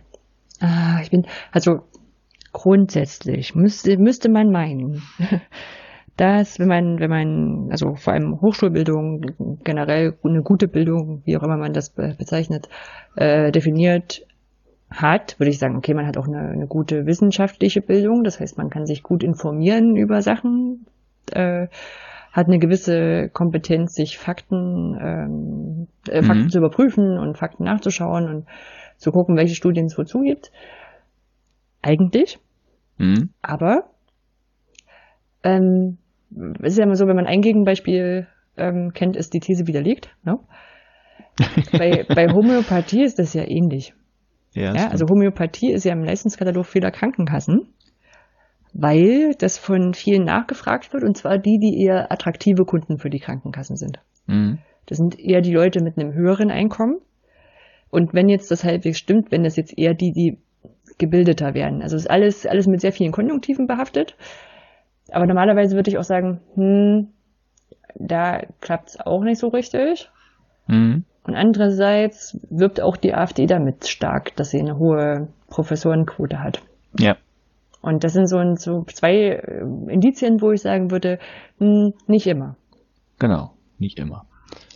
Das war, was, was du als erstes angesprochen hast, das war ja so, ich würde es mal das kognitiv-methodische nennen. Also du hast die Fähigkeit, wenn du dich das Thema interessiert, dich da einzuarbeiten und das zu verstehen. Äh, wenn jetzt eher so Richtung, also ich würde es Normen nennen, denkst, also so, so wie, oder nennst du vielleicht auch Haltung, also kriegst, was, was glaubst du, kriegt man da in der Hochschule mit? Mit Bezug auf die Umwelt? In Bezug auf die Umwelt. Also Bildung heißt ja eben nicht nur, ich, ich, ich sammle jetzt Fachwissen oder ich, ich eigne mir irgendwie ähm, so Fertigkeiten an, irgendwelche Sachen zu tun, mhm. sondern also könnte man jetzt mit, also zumindest schwebt das für mich immer mit, wenn ich so an dieses Bildungsideal ja. denke, ja. dass man eben äh, so Reflexionsvermögen bekommt und dadurch so die Idee, naja, dann werde ich eben auch zu einem besseren Menschen und achte auf die Umwelt. Mhm. Deshalb so, deshalb so um, also was, Normatives halt, ne? Es ist gut, eben nicht so viel CO2 zu produzieren zum Beispiel. Jetzt ganz ja. doof. Ja, ich glaube, da steckt jeder so ein bisschen in seiner eigenen Filterblase, oder? Wenn du so mit Menschen zusammen bist, die sagen, oh, guck mal, mein, mein, mein Auto ist größer und geiler. Mhm. Dann geht's halt in die andere Richtung her. Aber generell, glaube ich, ist es eine gute Sache, wenn man mit Menschen zusammenkommt mhm. und feststellt, dass man mit diesen Menschen klarkommen muss. Okay. Oder, oder dass man mit denen irgendwie gucken muss, dass es für beide möglichst wenig anstrengend ist. Mhm. Ja. Aber das ist für dich jenseits der Hochschulbildung. Ähm, naja, es ist eher so die, die Richtung von, das ist dieses Leben ringsrum. Okay. Ja. Wir, wir, können ja mal schauen. Also es gibt zu, eben zu dieser Frage, ähm, ob die Hochschulbildung, oder das heißt ja mal höhere Bildung, ich weiß nicht genau, was jetzt der richtige äh, Begriff dafür ist. Higher Education im Englischen, also hm? höhere, höhere Bildung klingt immer so abgehoben. Dann nennen wir, nennen wir es Hochschulbildung. Also eben die, die Frage, ähm, trägt Hochschulbildung grundsätzlich dazu bei, ähm, oder so, könnte man ja fragen, trägt, also in welchem Ausmaß kann denn Hochschulbildung dazu beitragen, sowas wie ähm, positiv umweltbezogene Normen zu, Normen zu prägen? Also so, so die, die, die Idee zu festigen, na, Umwelt ist wichtig, muss ich was tun. Und äh, dieser Frage haben sich drei Autoren gewidmet, nämlich Niklas Haring, Sverka Jagers und Simon Matti aus Schweden. Äh, die haben ein Paper geschrieben namens Higher Education, Norm Development and Environmental Protection. Also jetzt nicht rein auf den Klimaschutz bezogen, sondern auf den Umweltschutz. Aber ich fand das ganz spannend. Erschienen ist das im Journal Higher Education. Das ist wohl mit eines der renommiertesten, wie ich gelernt habe. Und es scheint bis jetzt nur online verfügbar zu sein und nicht gedruckt. Wobei man jetzt auch fragen könnte, muss es gedruckt werden? Ne? Umweltthema. Äh, ähm, es kommt vom, äh, es erschien am 27. Juni 2019 und veröffentlicht unter der Creative Commons Attribution License, also CC BY 4.0. Cool. Fand ich gut. Genau. So, also was, was, haben, was haben die gemacht? Natürlich haben die sich mal so ähm, angeschaut, was gibt es denn da zur Forschung und so, so für, für Ideen. Und ähm, also so ganz pauschal ist es halt erstens nicht so einfach, sich sich selber zu ändern oder überhaupt was zu ändern. Das, das kennt man wahrscheinlich von sich selber, wenn man sich mal irgendwas vorgenommen hat. Das wird dann halt noch größer, wenn man, wenn man das in, in Gruppen betrachtet. Also da muss ja erstmal irgendwie einer was tun oder eine, eine gewisse Menge an Leuten was tun, damit man dann vielleicht mitgezogen wird. Und äh, pauschal kann man einfach sagen, es braucht sowas wie eine Koordination. Also auf nationalen Ebenen sind das dann typischerweise so Sachen wie Steuern, Gesetze und Sachen, die irgendwie die Politik erlässt. Und da haben sie zwei Probleme erstmal festgehalten, nämlich erstens, ähm, dass gerade besonders in Demokratien Regierungen und, und Parlamente eben die Unterstützung derjenigen brauchen, auf die sie Einfluss nehmen sollen. Das heißt, ich, ich, ne, äh, ich werde ja gewählt als Politiker, das heißt, dann bin ich halt da oben und, und kann Regeln und, und äh, Gesetze erlassen und vielleicht irgendwie neue Steuern erfinden, aber die geht ja womöglich zu Lasten derjenigen, die mich gewählt haben. Mhm. Es ist ein Problem. So, und andersrum, zweites Problem, ohne Unterstützung von ähm, ähm, ja, Policies. Ich glaube, das Problem habe ich schon mal genannt. Ich weiß nie, wie ich das richtig übersetzen soll. Ich glaube, Policies wird deswegen auch Policies genannt. Das ja, genau. So eine Art, eine Art Strategien ein bisschen mehr, ne? Ja, genau. Also, also nehmen wir an, die, die Politik erlässt eben äh, Strategien oder Gesetze. Das passt hier in dem Fall, glaube ich, auch. Äh, angenommen, sie hat eben Gesetze, äh, aber wenn von Seiten der Bevölkerung eben diese Gesetze nicht unterstützt werden, weil sie die, die doof finden oder blöd finden, oder, dann müssen die Staaten eben äh, deren Einhaltung überwachen. Ne, oder das, das kostet halt wieder Geld, das heißt, du hast nochmal einen zweiten Nachteil, der es dann ergibt. Oder wenn man es positiv formulieren will, äh, wenn du die Unterstützung hast ne, für die Politik, dann sparst du dir auch noch zusätzliche Überwachungsmaßnahmen. Also du musst nicht gucken, ob jemand irgendwo seinen, seinen Müll verklappt oder sowas. Mhm. So, dann kommt halt ähm, ja ein bisschen Theorie so aus den Sozialwissenschaften. Da gibt es eben diverse Rahmenwerke und Theorien, wie man ähm, eben die Unterstützung von, von solchen und die Vorhersage von, von Unterstützung ähm, ja, beschreiben kann und auch vorhersagen kann. Äh, muss ich aber wirklich jeder selber, also wer sich dafür interessiert, äh, da war ich raus, ist halt Soziologie. Äh, bei Interesse bitte nachschlagen im Paper. So, und dann haben sie, jetzt, jetzt kommen wir eben zu diesem Umweltteil. Äh, es gibt wohl eine Studie in der Soziologie von 1980, ähm, ist auch nur eine, die sie als Beispiel angezogen haben, aber es wird noch ein bisschen mehr geben, die eben sagt, mehr Bildung führt zu mehr also Umwelt, äh, Zustimmung zu Umweltschutz, also zu, zur Umweltschutzpolitik. Mhm. Ne? So, gibt, sie, hat, sie erzählen noch ein bisschen mehr, es gibt wohl keine richtig konsistenten Befunde äh, dazu, dann auch nicht so speziell bezogen auf die Hochschulbildung. Ähm, gibt aber eben diese Hypothese, also wenn man ähm, speziell was aus den Sozialwissenschaften studiert, weil das ja eben dann wirklich auch so gesellschaftspolitische Themen häufig betrifft, dann würden Studierende eben mehr reflektieren und den, den Wert von positiven sozialen Normen eben schätzen. Also pos positiv in Häkchen gesetzt. Das heißt, wenn man sagt, Umweltschutz ist was Gutes, dann wäre es eben eine Häkchen positive Norm. So, soweit die Idee. Und sie haben einfach mal ein paar Hypothesen aufgestellt. Nämlich Hypothese Nummer eins. Äh, ganz simpel, es gibt einen direkten Effekt von, von Hochschulbildung auf die Unterstützung von Umweltpolitik. Ne, kann man sich vorstellen. Also mehr mhm. Bildung gleich mehr Unterstützung für Umweltpolitik oder halt andersrum. So, was sie dann gesagt haben, okay, das ist ja das eine, das wollen wir jetzt also mal ein bisschen untersuchen. Und dann haben sie gesagt, naja, ist ja vielleicht ganz spannend, wenn man das weiß, dann auch noch zu wissen, wie das ungefähr funktioniert. Und da haben sie auch ein paar Hypothesen einfach aufgestellt, ähm, also wie dieser Effekt zustande kommen könnte, den sie ja vermuten, nämlich erstens, oder halt Hypothese 2, ähm, dass die Hochschulbildung die ähm, Umweltpolitik oder Unterstützung von Umweltpolitik positiv beeinflusst, aber nur indirekt durch äh, grundsätzliche äh, Normen pro Umwelt. Also höhere Bildung eins, äh, hm. der Ausgangspunkt. Da kriegst du eben, äh, also wenn du, wenn du mehr höhere Bildung genießt, dann wirst du stärker pro Umweltnorm ausgesetzt oder adaptierst die eher und deshalb unterstützt die Umweltpolitik auch, klar. Und da gibt es wohl einige Paper, die das ähm, äh, das zumindest nahelegen, dass es sein könnte. Dann noch eine zweite alternative Hypothese, wie das sein könnte. Also ähm, höhere Bildung, die, äh, die fördert erstmal grundsätzlich so das ähm, Akzeptieren und Befürworten von so zivilen Normen, also so eben das so Verhältnis von, von Bürgerinnen zu Regierenden, von ähm, Bürgerinnen untereinander, ähm, aber auch so Akzeptanz von autoritären Entscheidungen, die jetzt von oben kommen, aber eigentlich zur Wohle eines Kollektivs sind, Vertrauen in die Politik, das sind so, sind so zivile Normen. Und eben weil, weil die stärker äh, gefördert werden, würde das eben die Unterstützung für die Umweltpolitik fördern. Ja, und dann noch so eine Randhypothese, die lasse ich jetzt mal weg. Da haben sie nochmal untersucht, wie dann der Wirkzusammenhang bei diesen zivilen Normen ist. Die, die klammer ich jetzt mal aus. Die hat jetzt nicht so, äh, ist nicht wirklich mhm. von Bedeutung von das Thema. Das heißt, so. weil ich, weil ich sage, okay, ich äh, kann auch stärker nachvollziehen, weshalb die Politik generell Sachen macht und ich da auch ein, Gefühl habe, sie, sie macht das oder, oder das, das stärker beobachten kann und das irgendwie besser sehen kann. Deswegen glaube ich der Politik mehr. Und wenn die Politik Umweltsachen beschließt, dann ist es so ein Durchrangeleffekt oder? Ja, das, das genau. Das, das ist so ein bisschen Hypothese äh, 4, also dem, die ich jetzt ausgeklammert habe. Ne? Das heißt doch, also die sagen, dieses äh, die zivile, diese zivilen Normen sind nochmal, da gibt es nochmal so einen Zwischenschritt dann hin zu der Unterstützung der Umweltpolitik, nämlich das ist die Akzeptanz von politischer Steuerung. Hm. Also da ist jemand, der, der hm. setzt Regeln fest. Genau. Hm. Also weil es nämlich die wahrscheinlich nicht so einfach die Abstrakten, die da oben sind, wo man so so halb versteht, warum die da sind und weshalb die das machen. Genau. Hm. Ne, das, das, das ist aber das einmal als Politik, aber andere ebenfalls das Verhältnis zu anderen ähm, anderen Menschen. Das ist eben auch fällt auch unter ziemlich, also was weiß ich, äh, es ist klar, dass, dass die anderen auch Rechte haben und ich nicht. Äh, ja, das ist vielleicht was, was in der Hochschule nochmal also wo du, wo du vorhin gesagt hast, so Einstellungen, Haltung, Normen oder sowas, ne? Mhm. Weil ich die ganze Zeit überlege, natürlich ist es nicht an die Hochschule gekoppelt, dass man sich für, für Politik äh, interessiert, ne? Also sogar, mhm. das würde ich auf gar keinen Fall so sagen. Aber die Hochschule vermittelt dir, glaube ich, ähm, den Einfluss eher, dass du mh, mm, oder den Eindruck, dass du dich schon, wenn du hier so an so eine Hochschule gehst, äh, dich politisch bisschen interessieren solltest. Mhm. Das ist vielleicht eher so eine, so eine Einstellungssache, die du mitbekommst, auch ganz unabhängig vom, vom Studienfach.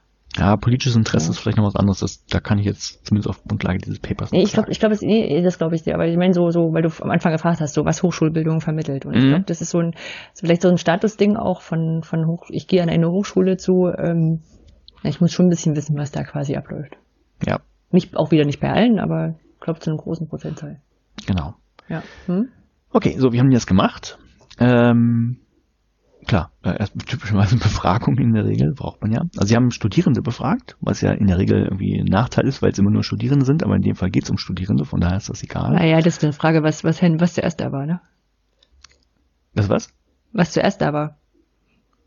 Also es geht um Studierende, deswegen ist es gut, dass wir Studierende haben, oder haben sie gesagt, ach komm, wir betrachten mal nur die Studenten, weil die haben wir da? Nee, ne, typischerweise werden ja von Forscherinnen und Forschern Studierende befragt, weil die halt da sind, die kann man einfach befragen. Ja, deswegen sage ich ja, kann ja sein, dass die Forschungsfrage genau so hieß oder die Hypothese so hieß und sich auf die Hochschulbildung bezog.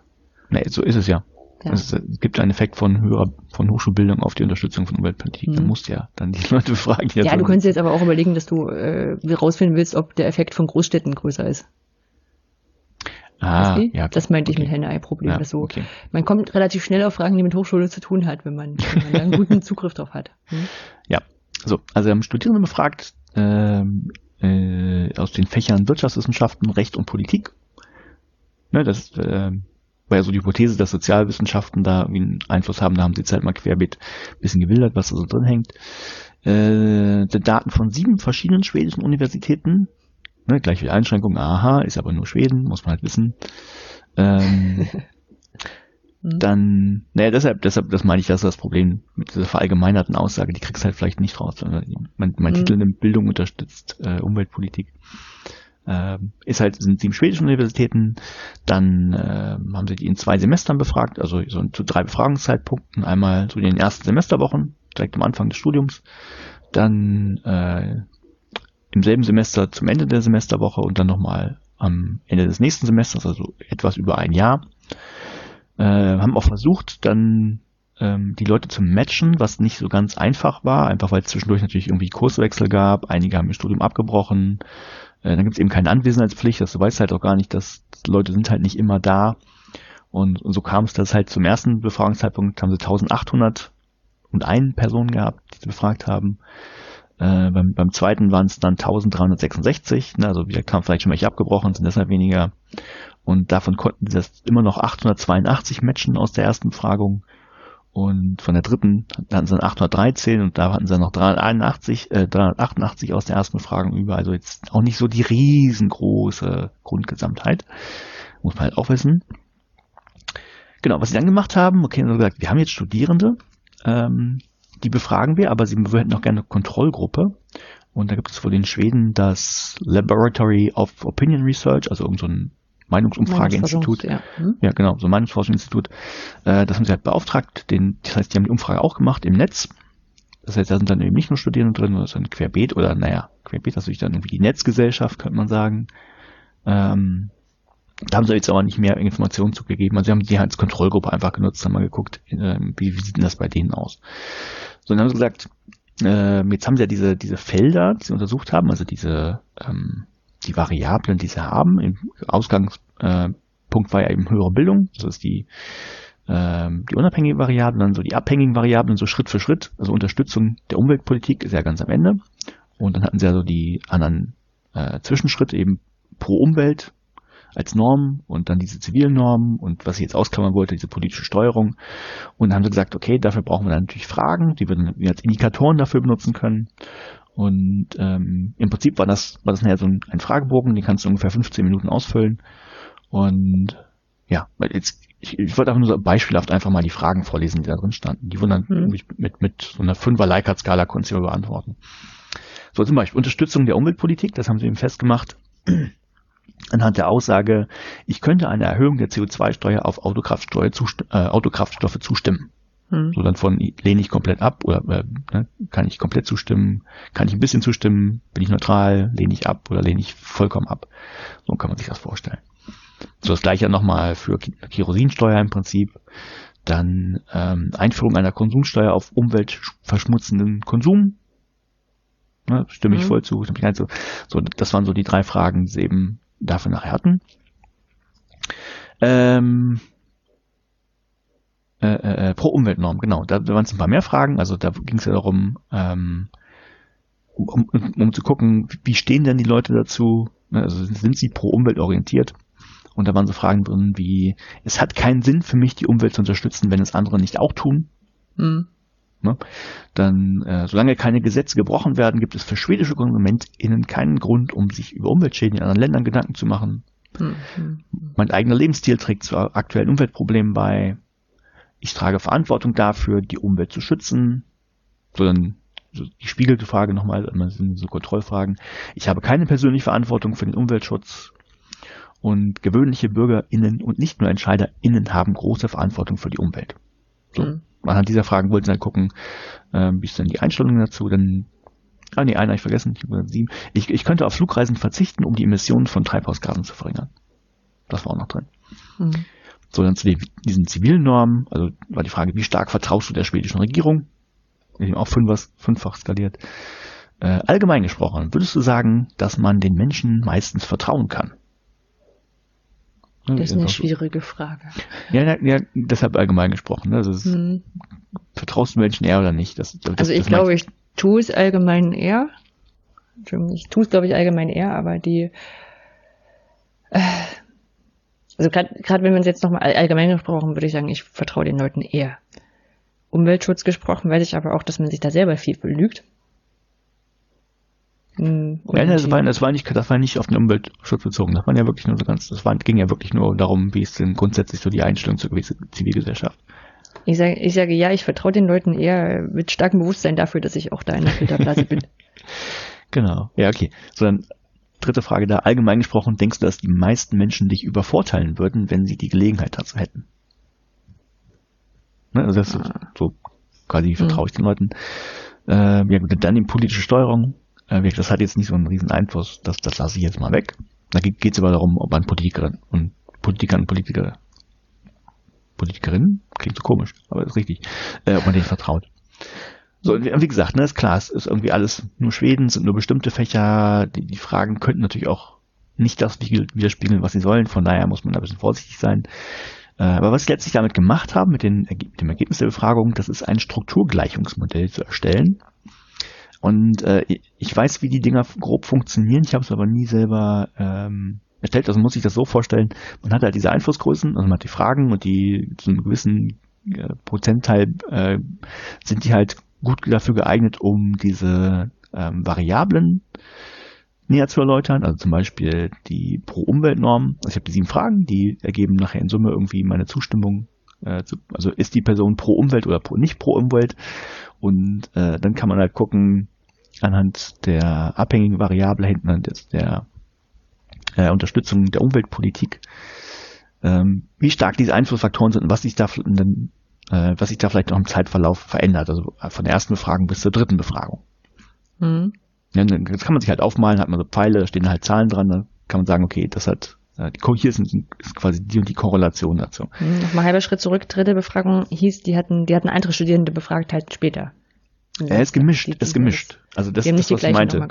Ja, sie haben versucht, die gleichen zu fragen, das, was ich meinte. Das hm, okay. konnten sie halt nicht sicherstellen, wegen dieser Kurzwechsel, weil einige weg waren, ja. weil sie nicht wussten, wer da ist, sind halt nicht immer alle da. Und deshalb hm, 1800 hm. Äh, bei der ersten Befragung. Dann bei der zweiten waren 1366, die geantwortet haben, von denen sie aber nur 882 eindeutig zuordnen konnten. Also quasi 500, hm. rund 500 Leute waren halt neu. Und ähm, bei den 813, die sie beim beim dritten Mal hatten, von denen konntest du noch 388 zuordnen. Hm. Na, sie haben jetzt natürlich für alles die, ähm, die Ergebnisse, im Zeitverlauf kannst du natürlich nur zuordnen, wenn du weißt, dass die auch da drin waren. Hm. So, wenn man sich das dann mal anguckt, dann gibt es halt auch Ergebnisse. Und äh, das Spannendste ist eben, das war diese, diese Haupthypothese, also mehr Bildung oder mehr, mehr höhere Bildung führt dazu, dass die Unterstützung der Umweltpolitik größer ist. Ähm, gibt es eine kleine Veränderung, ja, es stimmt. Also tatsächlich, also von, von ähm, oder die ähm, Korrelation, die ist tatsächlich da, wenn man sich im Zeitverlauf anguckt, also von ersten zur dritten äh, Befragung, aber ist echt äh, also signifikant, aber ist echt klein.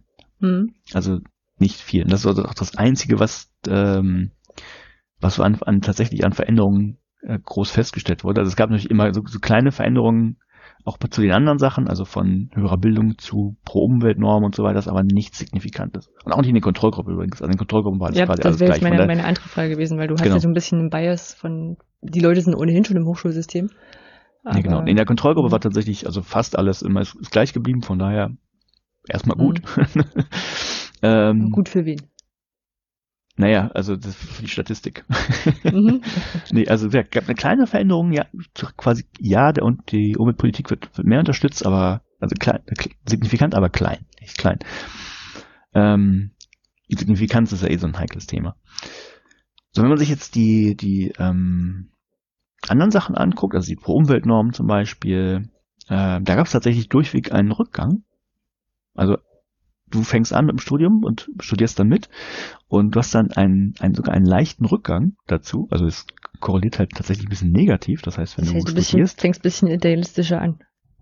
Ja, genau. Es ist aber nichts, ist nicht, jetzt, das ist nicht signifikant, ist nur eben, wenn du es statistisch mittelst, dann hm. äh, ist halt ein Rückgang drin.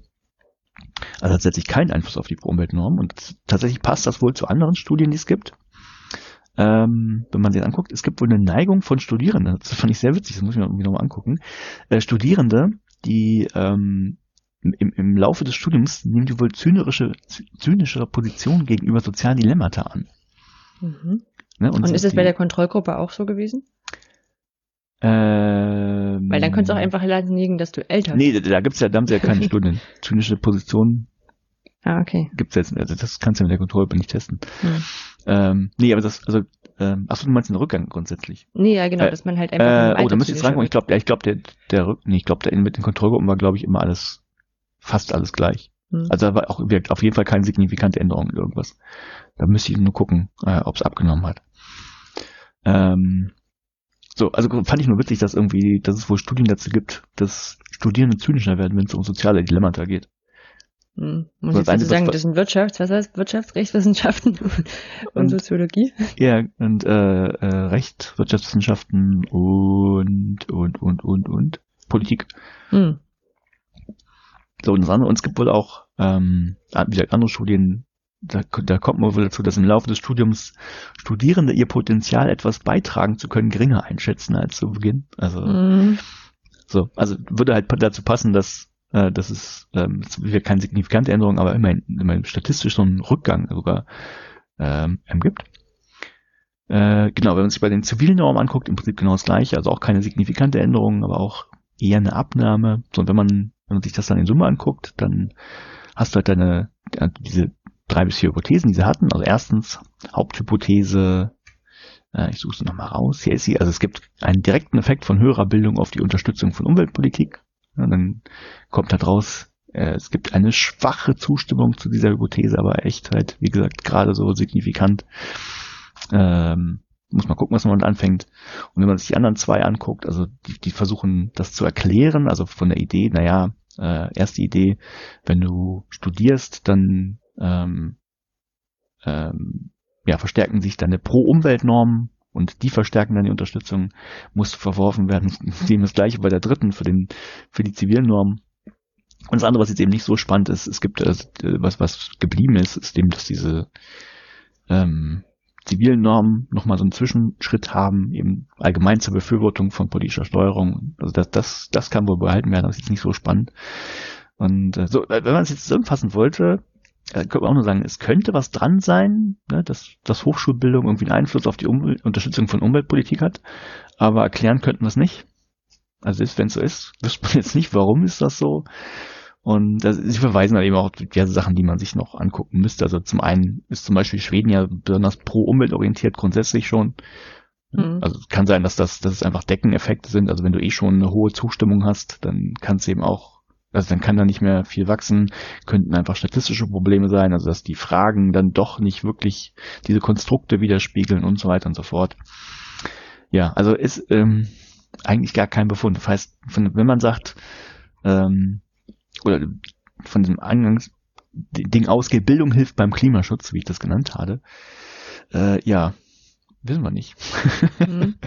Mit allen Einschränkungen, die du gedacht hast, ne? Also, ja, also spannend ist ja auch, dass sie ähm, eben aus den Sozialwissenschaften Leute untersucht haben und ich, äh, als ich überlegt habe, äh, kann ich ihm zustimmen oder nicht, als erstes auf die Naturwissenschaften gesprungen bin. Mhm. Ja, also das sind ja so Sachen, wo man sagt, okay, wie sehen das denn Physiker oder Biologen oder? Ja, ja klar, müsste man, uns auch noch ja. angucken. Naja.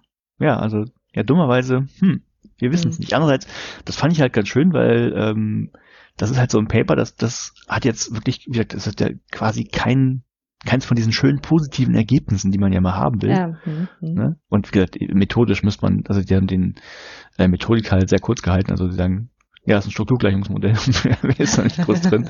Da müssen wir ja eh auch nochmal drauf gucken. Aber also ist halt trotzdem, ne? Ist halt, ähm, wird im Prinzip so ein Nullergebnis und trotzdem ist publiziert worden. Das finde ich halt daran ganz schön.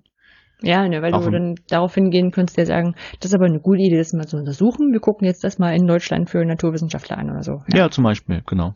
Oder erstmal in Schweden für Naturwissenschaften und von da aus dann, ja, genau. Ja, ja, ja. Ja. Cool. Das Idee. war mein, mein, mein, meine Rundschau zum Thema hm. äh, Bildung und Klimaschutz. Ja. Also Oder Fazit, mehr Bildung hilft auch nicht immer. Genau. Sehr schön. Das Glas ist halb leer. Verdammt. Ja. Schön. Kommen wir zu meinem Paper. Ich habe ja einen Fehler gemacht diesmal. Ich habe diesmal gedacht, du machst so, Fehler? Ja, ja. Äh, also, äh, Anja, Anja, machst du Fehler? Nein, meine Tätigkeiten werden durch. Nein, du musst jetzt nicht Ja sagen müssen. Ich wollte das doch mitschneiden. Ich brauche das für später. meine Tätigkeiten werden durch unerwartetes Verhalten von anderen Leuten in Frage gestellt. So. Und zwar habe ich eigentlich diesmal gedacht, ich bereite das mal zeitig vor. Ich habe irgendwie schon eine Woche nach der letzten Aufnahme oder anderthalb Wochen äh, auf der Rückfahrt vom Bündnisfreie Bildung treffen, hatte ich ein Paper eingepackt und habe das angefangen zu lesen und dann schreibst du so, oh, wir bin hier bei der bei der bei der Ganzohrtagung und wir können was zum Klimaschutz machen. Das ist dann super. Mal gucken, mal gucken, ob ich das andere in einer anderen Folge vorstelle. und dann stand ich halt da mit dieser Frage, okay, mal gucken, was mit also mit der Klimakrise zu finden und aber auch, ich sag mal, auch trotzdem das Thema des, äh, des, des Podcasts so ein bisschen zu treffen. Also es bringt jetzt nicht viel, wenn ich mir was über Biologie angucke oder so. Mhm. Da hast du auch ganz gut getroffen. Und den habe ich gesurft, wie das Leute so machen. Und bin auf die Seite klimafakten.de gekommen. Mhm. Da muss man erstmal ein bisschen gucken, weil, also ich sag mal so, ähm, das ist so eine einfache Adresse, die könnte auch durchaus von, von Klimawandelleugnern äh, verwendet werden. Ne? Also ja. das ist ja manchmal so mit, mit CEO, das schlägt manchmal in die andere Richtung. Ähm, aber das ist eine, eine wirklich schöne Seite, die einfach auch äh, viel Material an die Hand gibt, auch um Leuten, anderen Leuten das zu erklären, um selber zu lesen, mit, ich sag mal, mit einfachen Materialien wie ähm, Zettel, die man sich ausdrucken kann, wo einfach Fakten draufstehen, bis hin zu Links zu Studien. Mhm. Und da habe ich bei den Studien ein bisschen geguckt, ein bisschen ist immer so ein bisschen random durchgescrollt und habe eine gefunden, die heißt äh, Climate Change Games as Tools for Education and Engagement. Ah, okay. Von Jason S. Wu und Jolie, äh, Joe J. Joey J. Lee. Ach, diese, diese Mittelnames sind amerikanischen. Ähm, ich, Moment, Moment, Moment, Moment, ich komme drauf. Die sind vom, der, von, vom Mathe Naturwissenschaften Technik Institut in Columbia. Mhm. Teachers College in Columbia. Und die haben ein Paper rausgebracht in der Zeitschrift Nature Climate Change. Also wirklich äh, von der, der Nature-Zeitschrift. Mhm. Das, äh, die Unterzeitschrift, wie das mal heißt, Climate Change, Volume 5 von 2015. Okay. Also das ist ein etwas älteres Paper. Und dazu kommt, es ist in der Kategorie Perspective rausgekommen. Was heißt das? Habe ich beim Lesen gemerkt. Also ich würde es nicht als Forschungspaper bezeichnen. Okay. Also es ist quasi keins, was, ähm, sag mal so eine Forschungsmethodik hat, nach der nach äh, vorgegangen wurde, die man jetzt reproduzieren könnte. Es ist aber ein, ich fand, ziemlich guter Überblicksartikel darüber, wie Spiele eingesetzt werden können und was es da so an, an Bandbreite gibt oder gab 2015 zu dem Zeitpunkt, ähm, die, ähm, die sich mit dem Thema Klimawandel beschäftigen. Mhm. Ja, und äh, am, am, am beeindruckendsten fand ich auch, ich habe mal dieses 2015, da ich mir einen Pfeil dran gemacht, ein Ausrufezeichen. Äh, weil hier hat man ja das Gefühl auch weiterhin, dass ähm, das irgendwie so im letzten Jahr, vorletzten Jahr so passiert ist, dass nochmal die äh, mit Fridays for Futures und Scientists for Future und so diese, diese Aufmerksamkeit nochmal stärker hingelenkt wurde, weil es jetzt echt langsam eng wird. Mhm. Und mein, also in meiner, in meiner Wahrnehmung war das nicht irgendwie ein linearer Zuwachs sondern das war so mit einmal stand da schon der Schüler frei das auf der Straße und denkst so, ja, Klimawandel, ja, das, das hören wir die ganze Zeit irgendwo. Ja. Ähm, aber mir die auch die, die, naja, die Dringlichkeit auch nicht so bewusst war. Da bin ich durchaus, also ich habe ganz ehrlich, äh, um, um da jetzt vielleicht auch meine Beichte rauszubringen, man könnte ja mal fragen, warum wart ihr damals nicht schon auf der Straße? Mhm. Also ich habe gedacht, ja, hm, Klimawandel einerseits passiert, ein bisschen beschleunigt durch Menschen, das kriegen wir irgendwie technisch in den Griff und dann geht es wieder zurück. Mhm. Also das war so dieses, gerade diese, diese Aufschmelzen der Permafrostböden und solche Sachen, die halt nicht so leicht sich wieder umdrehen lassen, hm, ist an mir vorbeigegangen. Ja. Trotz Hochschulbildung. Ja. Ja. Von daher ähm, absolut schlechtes Gewissen, absolut großartige Anerkennung von Leuten, die sich da jetzt stärker und mit Vehemenz da einsetzen und auch nicht ablassen. Ähm, genau, und das haben sie jetzt also gemacht. Sie haben geguckt, äh, wie sieht das eigentlich aus. Und haben dort auch in der Einleitung mehr oder weniger drauf erstmal so, so besprochen, warum muss ich denn überhaupt über den Klimawandel aufklären? Und da haben sie einen Punkt genannt, der ist ein mit, also wusste ich, wusste ich auch nicht. Äh, sagt dir äh, Climate Gate was? Nee. Nee. Ähm, also Sie haben gesagt, die öffentliche Besorgnis zum Klimawandel war 2007 schon mal auf einem Höhepunkt Mhm. und ist danach, also nach, nach, nach, einerseits nach ökonomischen Anstrengungen, also wirtschaftlichen Einflüssen und sowas, aber auch dem Climate Gate zurückgegangen. Und das Climate Gate ist ein Hacker-Zwischenfall in einem Klimaforschungszentrum in East Anglia, Mhm. wo E-Mails gehackt wurden und wohl ähm, sehr Cherrypicking-mäßig und auszugsweise nur ähm, veröffentlicht wurden, so dass der Eindruck äh, erschienen ist, dass da sehr an den Daten ran, ran manipuliert wurde. Mhm. Und so ist wohl gerade in den USA so ein Misstrauen gegenüber von Klimaprognosen ähm, passiert. Ich habe den, Okay. den Wikipedia-Artikel vorher gelesen und äh, da steht auch drin, da gab es auch Prozesse gegen die Forscherinnen und Forscher und die sind aber alle freigesprochen worden. Und das hat aber wohl in in USA einen größeren Schaden hinterlassen, was so die das Vertrauen in diese Forschung angeht. Mhm. Ja, weil man immer ein bisschen relevant gefühlt hat, zu sagen, okay, äh, naja, das ist ja jetzt auch nur so eine Panikmache, damit die Forschung da abgenommen wird oder sowas oder dramatisch dargestellt und so. Wusste ich nicht, halte ich für nöt äh, halte ich für möglich. Also, Ja. dass, dass das wirklich so ist und dass es vielleicht auch sogar, ähm, ich sag mal, hier rüber gereicht hat. Klar. Ne? Also so, so dieses, wenn die Leute sagen, ja, wer weiß, ob das alles stimmt, dann fragst du dich hier vielleicht auch.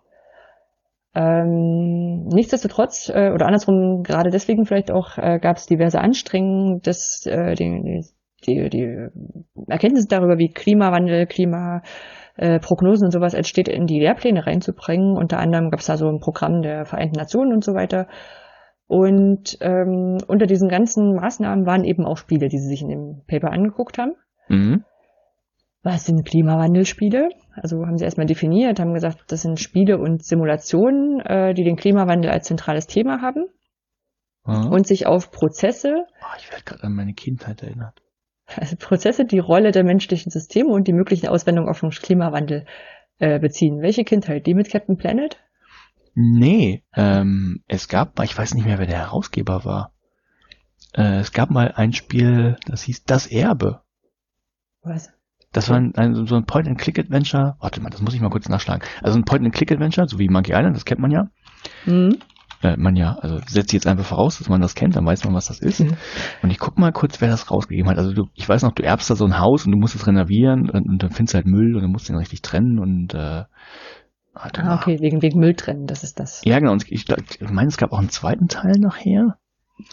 Äh, warte mal, nur damit ich weiß, wer das rausgegeben hat. Warte mal hier. Äh, genau. Das Bundesumweltamt tatsächlich. Ha. Ah, ist ja witzig. Siehste? 1991. Ach, sie haben uns schon immer indoktriniert. Pack's mal in die Shownotes. Den Link. Ähm, ja. Genau, also das sind halt Klimawandelspiele und haben dann erstmal so überlegt, okay, warum sollte man denn Spiele jetzt, äh, warum sind die denn geeignet dazu, um diese Bildung zu vermitteln? Ähm, ganz klassisch äh, sind fesselnd und sind ansprechend. Ähm, bieten, was dir jetzt so ein Buch eher nicht bietet, ähm, gestalterische Erfahrung. Ja, mhm. Also ich kann verschiedene Rollen einnehmen, ich kann Trial and Error einfach mal ausprobieren, was passiert, wenn wir jetzt hier das Klima auf vier Grad höher kriegen. Ähm, und ich kann auch komplexe Situationen durchlaufen, ohne dass es jetzt wahnsinnig lange dauert. Also ja. wenn es Computerspiele sind. Ähm, und sie haben rausgebracht aus den, also nochmal angeführt aus den Entscheidungswissenschaften, haben sie es genannt, Decision Science. Ähm, es ist diese, diese Erfahrungen aus der ersten Hand äh, setzen sich tiefer fest, als jetzt, wenn man es einfach nur liest, weil das Emotionale dabei ist. Mhm. Ähm, die, ähm, die, die, die Spiele sind eben da auch dazu geeignet, die können Empathie aufbauen. Ja, und damit kriegt man eben sowas hin, was äh, im E-Learning ganz, ganz selten oder eher selten der Fall ist, dass man eben so affektive Lernergebnisse erzielen kann. Also mhm. die mit Haltung zu tun haben. Dann haben wir auch wieder einen schönen Link zu dem von dir vorgestellten Paper. Ja. Ja? Und äh, was vielleicht nicht ganz auszublenden ist oder vielleicht auch immer wichtiger wird, ist, dass es einen Optimismus vermitteln kann. Na, dass du halt äh, mit irgendeinem so Epic Win dann trotzdem alles nochmal hinkriegen kannst. Ja. Dass alles möglich ist. Ja. Ähm, Klimaspiele ziehen zu den Serious Games.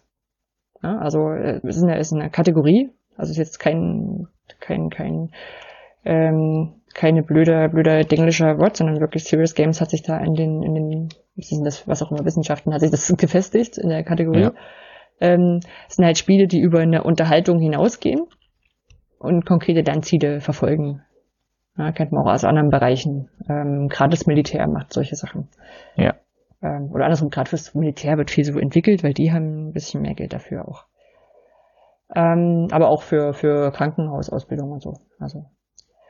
Ähm, und die Forschung über, über Spiele, also und, und, und Wirksamkeit von Lernspielen allgemein, also noch nicht über, über Klimaspiele, geht wohl äh, seit den 70, 1970er Jahren. Ja, das kann ich mir vorstellen. Also 1973 gab es eine erste Metastudie mit 150 Studien, Studien und dann werden im Paper noch weitere Studien angeführt. Deswegen sage ich, es ist durchaus ein wissenschaftliches Paper, aber es ist jetzt keins, was äh, einer bestimmten Methodik folgt, um ja. auf Erkenntnisse zu kommen. Das ist schön zusammengetragen. Ähm, äh, dann führen weitere Studien an, die sagen, es gibt deutliche empirische Beweise dafür, dass kognitive Gewinne aus Lernspielen resultieren. Also ich lerne wirklich was dabei und äh, mhm. ich auch motiviert bin. Und also es deutet einfach alles darauf hin, dass Spiele eine gute Idee sind fürs Lernen. Ja. Ähm, darüber hinaus machen Spiele auch Spaß.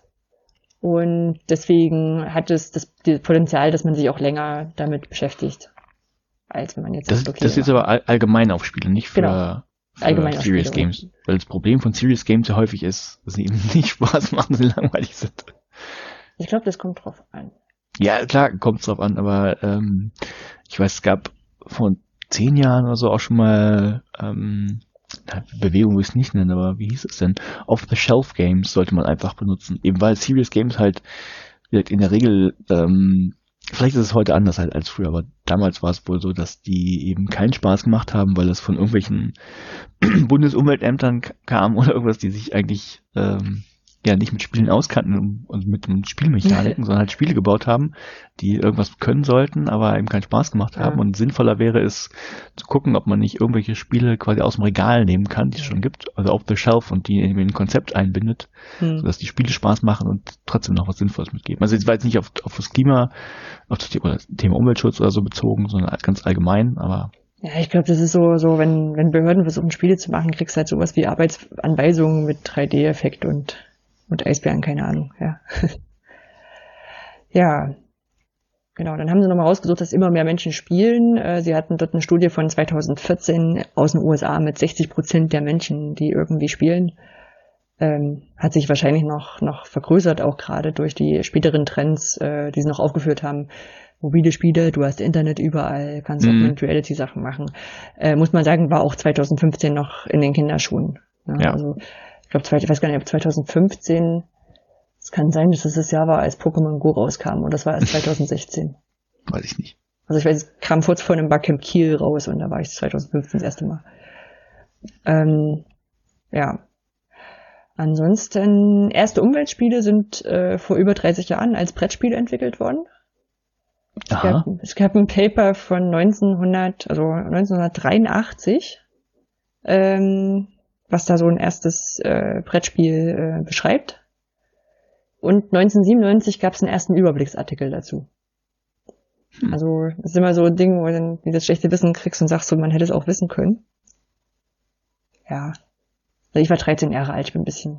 Naja, nee, gut, okay, kann ich mich auch nicht rausnehmen, weil die Leute, die heute äh, demonstrieren, sind auch nicht so viel älter. Ähm, genau, 2013 gab es wohl auch eine Studie zu der Beliebtheit von Klimaspielen.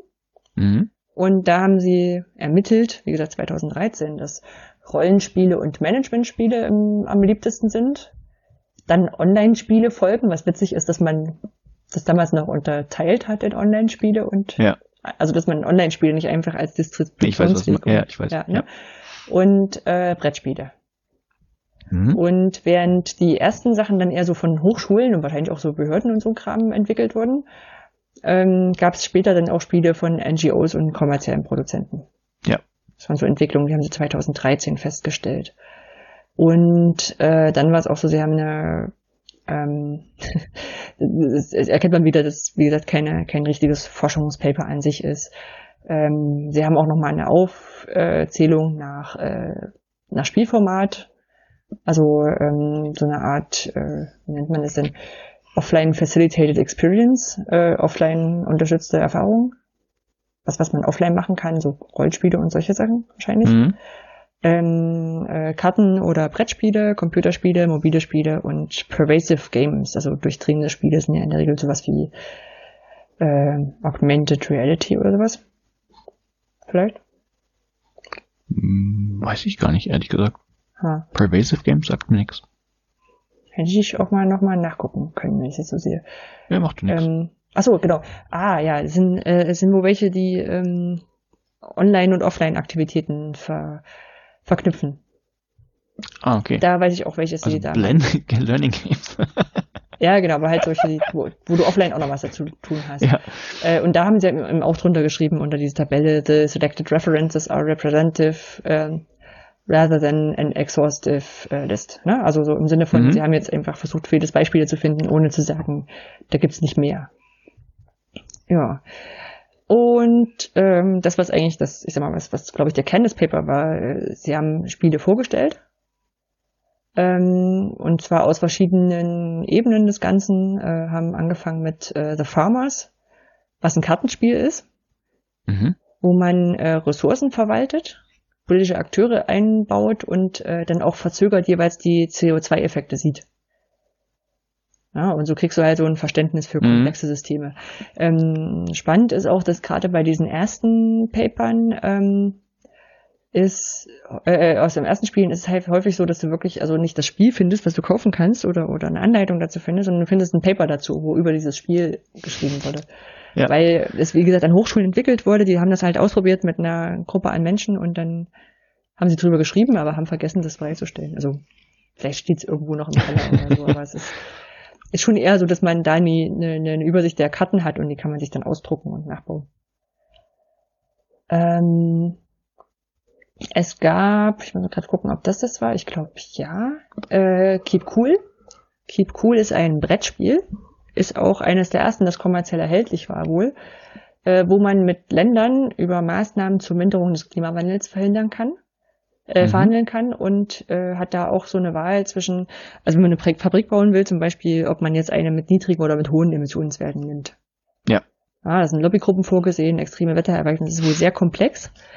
Und äh, was ich daran auch richtig spannend noch fand, das ist ein, ist ein Spiel, was von einem deutschen Wissenschaftler aus Berlin entwickelt wurde der eben sich genau da zum Ziel auch gesetzt hat, äh, der auch äh, Unterschrei Unterstützer der ersten Science for Future Dokumentation war, also ähm, Aufruf war, ähm, der gesagt hat, ich will das jetzt hier auch mal voranbringen. Da gibt es eine ganze Website dazu, die ist, die ist echt cool.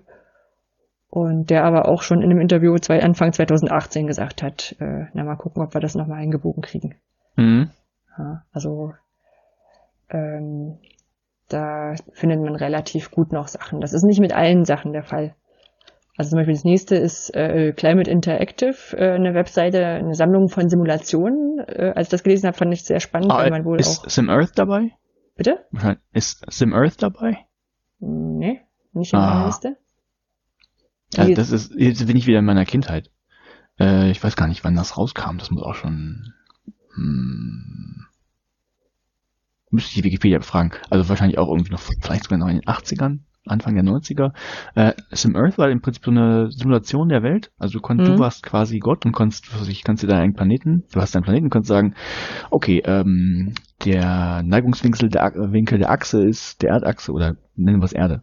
Der Planetenachse ist so und die Sonneneinstrahlung ist so und äh, die Vegetation verteilt sich so und so weiter und so fort und die Population verteilt sich so. Und äh, so, so hast du quasi deinen deinen Planeten äh, mhm. gehabt und den der basierte eben auf der sogenannten Gaia-Hypothese, dass das Leben eben quasi seinen, seinen Weg findet. Und ähm, ja, irgendwann entstand dann halt Leben und hat halt Leben, so kleines Einzellerleben. Und je nachdem, wie du dann da rumgespielt hast, mhm. ähm, ähm, hat sich dann das halt anders entwickelt. Und das, das habe ich geliebt, das Spiel. Hm, ich habe es mal also, aufgeschrieben. Vielleicht gibt es das, das war, ja noch. Ja, das war, okay, das ist jetzt vielleicht ein bisschen abseits von dem, was, was du erzählst, aber ich fand es großartig, A, weil in dem Handbuch halt auch so, also war jetzt natürlich nicht die ganze Physik oder oder äh, beschrieben oder sowas, wie das funktioniert. Als Spiele noch also, Handbücher hatten. Hm? Ja, wie gesagt, das Gaia, Gaia. Dass man die auch noch gelesen hat, ja. Hm? Ja, genau, also Gaia-Hypothese, das weiß ich halt immer noch davon. Also jetzt ist halt eben diese Idee, dass der, der Planet so ein, so ein ganzheitliches Ding ist und lebt halt. Und ähm, ja, das war super spannend. Und du konntest halt quasi sehen, wenn du, was weiß ich, wenn du die Neigung der, der Erde, äh, der Erdachse ein bisschen änderst, dann äh, hast du andere, ähm, ändern sich halt die Jahreszeiten und sowas, oder hast mehr Eis, plötzlich das Eis verschiebt sich hoch runter, wenn das ganz extrem ist. Und das fand ich super spannend. Mhm. Gut, aber Entschuldigung, kleiner, hast, nur kleiner. Bis jetzt hast du ja ein gutes Beispiel gezeigt, dass das offenbar irgendwo angekommen ist. Naja, da habe ich zum Beispiel vom, vom, ich weiß immer nicht, ob man es Albedo oder Albedo ausspricht. Also von der Reflexion von, von Licht und so weiter. Das war halt, das, hat, das war in dieser Simulation halt auch mit drin. Also es hat mhm. halt eine mhm. Rolle gespielt, ob du viel Wasser hattest, wenig Wasser und damit wenig Wolken, viele Wolken und ja, dann konntest du halt angucken. Also es gab natürlich auch ne, Statistiken und, und einfach so Graphen, wie sich die Temperatur entwickelt auf dem Planeten, all sowas. Mhm. Ja, so. Nee, aber als kleinen, kleinen Gott spielen, ja. Nee, so, so ähnlich ist das wohl, wohl auch. Ähm, also das stand im Paper drin, du kannst sehr viele Variablen in den Simulationen manipulieren, kannst mal gucken, was passiert, wenn die Kraftstoffpreise hochpackst und so. Mhm. Ähm, habe ich mich sehr drauf gefreut, habe mich gestern, dachte, habe gestern gedacht, okay, guckst mir dir, dir mal ein paar Sachen an von den Sachen, die da vorgestellt werden. Und äh, bei dem ist es so und bei anderen auch, äh, dass relativ leider sehr viel Flash-basiert wohl war. Mhm und das heute jetzt nicht unbedingt mehr so einfach aufrufbar ist. Mit aktuellen Browsern. Zumindest habe ich da nicht weiter versucht. Ähnlich auch bei äh, Climate Kits der NASA, also zumindest die Sachen, die sie verlinkt, äh, verlinkt hatten. Oder auch Eco-Kits, ähm, also Eco-Kits war ein bisschen besser, was die Sachen anging. Ähm, da ging es äh, darum, einfach mal zu sagen, okay, es muss nicht immer so komplex sein, man muss nicht immer so, so komplexe Sachen simulieren, ähm, sondern es gibt manchmal auch sowas wie ein Puzzle oder ein Quiz zu machen. Oder, ähm, naja, so ein Aufsammelspiel, wo in welche Tonne packst du es, um Recycling anzutrainieren und sowas, ne? Solche mhm. Sachen. Da geht es auch gar nicht drum, um tiefer das Ganze zu erklären. Ähm, aus dem mobilen Bereich hatten sie eins, was Power Agent hieß, aber auch nicht mehr, also ich nicht mehr gefunden habe. Äh, das wurde ursprünglich für Java-fähige Mobiltelefone entwickelt. Weißt du doch, wo, uh. als man, als man Mobiltelefone kaufte und äh, ein bisschen mehr ausgegeben hat, weil Java-fähig drauf stand. Ja, Java Mobile Edition, ich kenne die Krams noch. Ja, toll, ne? Und, ähm, und da war es wohl so, da gab es so Missionen zur Senkung des Stromverbrauchs und die wurden äh, mit Daten von deinen In-Home-Messgeräten abgeglichen. Ach, das ist aber witzig. Mhm. 2015, beziehungsweise dann, als das damals war. Ähm, ich sag mal so, äh, jetzt haben wir dieses ganze Smart Home Zeug. Das mhm. könnten die auch ein bisschen machen. Ja. Also die Daten hast du gerade sowieso schon in der, in der, in ja, der genau. Pipeline. Genau. Ja. Ähm, dann gibt es ein Spiel, das heißt Habitat, das ist ortsbezogen. Da kann man wohl ortsbezogen irgendwelche Pins sammeln, wenn man irgendwelche, wahrscheinlich wenn man irgendwelche Quests löst. Allerdings ist die Google-App dazu kaputt. Apple geht wahrscheinlich noch. Also im Apple Store gibt's noch, gibt's noch äh, Screen, Screenshots und auch noch einen Link drauf, aber Google ist kaputt. Ähm, weiterhin haben sie ein Spiel genannt, das heißt Greenify, das habe ich aber gestern nicht gefunden, ist auch, ich sag mal so Google-mäßig echt ein schlechter Name, ähm, um da was äh, zentriert zu finden. Weil es heißt irgendwie gefühlt zehn Apps im Google Store äh, Greenify. Ja. Ja. Ähm, das äh, haben sie extra noch aufgeführt, weil da Social Networks involviert sind. Mhm. Ähm, das heißt, die, ähm, du konntest ihre Ideen für nachhaltiges Leben damit erarbeiten oder also entwickelt und konntest die mit anderen teilen und Punkte sammeln und sowas. Und da haben sie auch erstmal angeführt, dass eben Spiele auch ein Stück weit zur ähm, bürgerschaftlichen Engagement auf der Ebene beitragen können. Mhm. Ja, also du sagst halt, okay, es ist gar nicht so schwer, umweltverträglicher zu arbeiten. Ich habe das so und so gemacht und verbreitest das weiter. Mhm. Fand ich eigentlich auch eine ganz gute Idee. Ähm, als letztes vielleicht noch Fate of the World ist ein rundenbasiertes Spiel, äh, bei dem die internationale Politik abgebildet werden kann. Das hat sogar einen Wikipedia-Eintrag. Also, ich muss sagen, so, so, so Nebenfeststellung ist, dass äh, ein Paper, was vier Jahre alt ist, äh, sehr unterschiedlich ist mit den Sachen, die man noch findet oder nicht findet. Mhm. Genau. Ähm, das Internet so, vergisst doch nichts. Hm, nee, nee, wahrscheinlich. Also andersrum, es bringt, ist halt so, dass du sagst, ja, mit, mit einem Webarchive kannst du jetzt vielleicht noch die Webseite zugreifen. ja. Aber dann hast du halt immer noch dieses Spiel, was für Java-fähige Mobiltelefone gedacht ist. ja. Ähm, sie haben dann auch so ein bisschen die, äh, also nach Vor- und Nachteile besprochen, wobei Nachteile jetzt nicht wirklich dem Spiel gegenüber, sondern im Sinne von, wann ist welches jetzt besser. Ne? Wenn es jetzt in der Klasse einsetzen will, sind halt äh, Brettspiele, Kartenspiele günstiger, weil ich die Infrastruktur nicht anschaffen muss. Dafür mhm. skalieren sie nicht so gut. Also ja. solche Sachen haben ja. sie halt mitgemacht.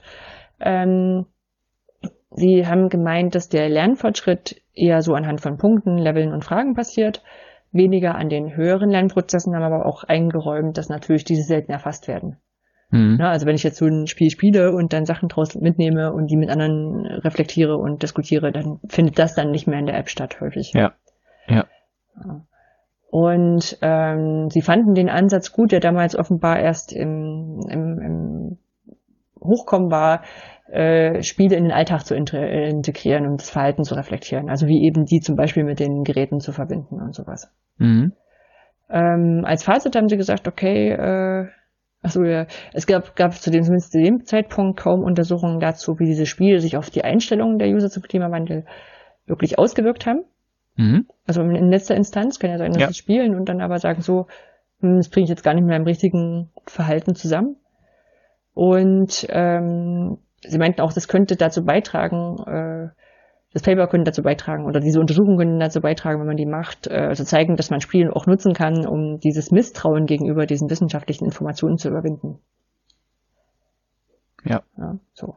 Und ganz nebenbei, weil ich ja gestern viel gegoogelt habe, bin ich auf ein paar Seiten gekommen, die ich auch in die Shownotes packen will, äh, die mir alle ein bisschen aktueller aussahen, die auch Spiele für, äh, für rund um Klimawandelbildung beinhalten, sowas wie, also es gibt eine Website, die heißt Games for Sustainability. Die haben eine Gamepedia, also eine, eine Übersicht, welche Spiele es gibt. Äh, Games for Change, die scheinen eine ähm, eine Challenge zu haben für Studenten oder für Schüler. Student ist immer schwierig im Englischen.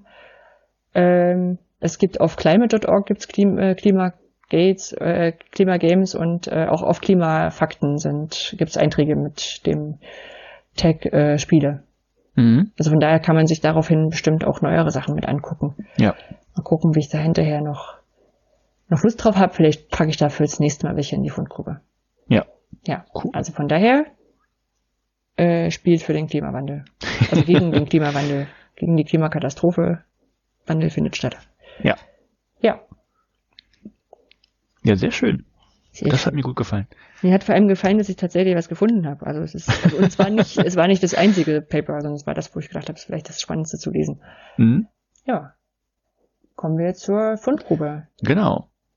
Genau, ich habe ja schon in den, als es um die Kommentare ging, gesagt, äh, die von Matthias, äh, Matthias Mat, äh, Magdowski hat äh, äh, uns darauf geantwortet auf die letzte Folge und äh, hatte da so zwei Sachen drin, die ich gesagt habe, die könnte man auch einfach in die Fundgrube packen. Und das eine ist, äh, es ging irgendwie um QR-Codes und da hat er uns zurückgemeldet, dass es auch ein, was, was er mit QR-Codes in der Hochschullehre macht. Mhm. Er organisiert damit auf, ich sag mal, nicht so eine ganz intuitive Art und Weise äh, eine dass die Klausuren von äh, die Korrekturen von Klausuren an die Studenten wieder zurückgespielt werden können. Ähm, er hat einen Blogartikel dazu geschrieben, den werde ich auch verlinken. Ähm, um es mal so zu erklären, wie ich es gestern Abend noch verstanden habe. Äh, er hat ein MATLAB-Programm erstellt. Hm, äh, die MATLAB nicht kennen, MATLAB ist eine Software speziell aus dem Mathe-Umfeld, mit der man eben ja, Vektorrechnungen oder Matrizenrechnungen und all solche Sachen einfach machen kann und auch grafisch darstellen kann. Genau. Und mir schien es ein bisschen, dass, also, dass, dass es nicht unbedingt der typische Einsatzfall ist, sondern er es äh, ganz gut damit raus hinbekommen hat.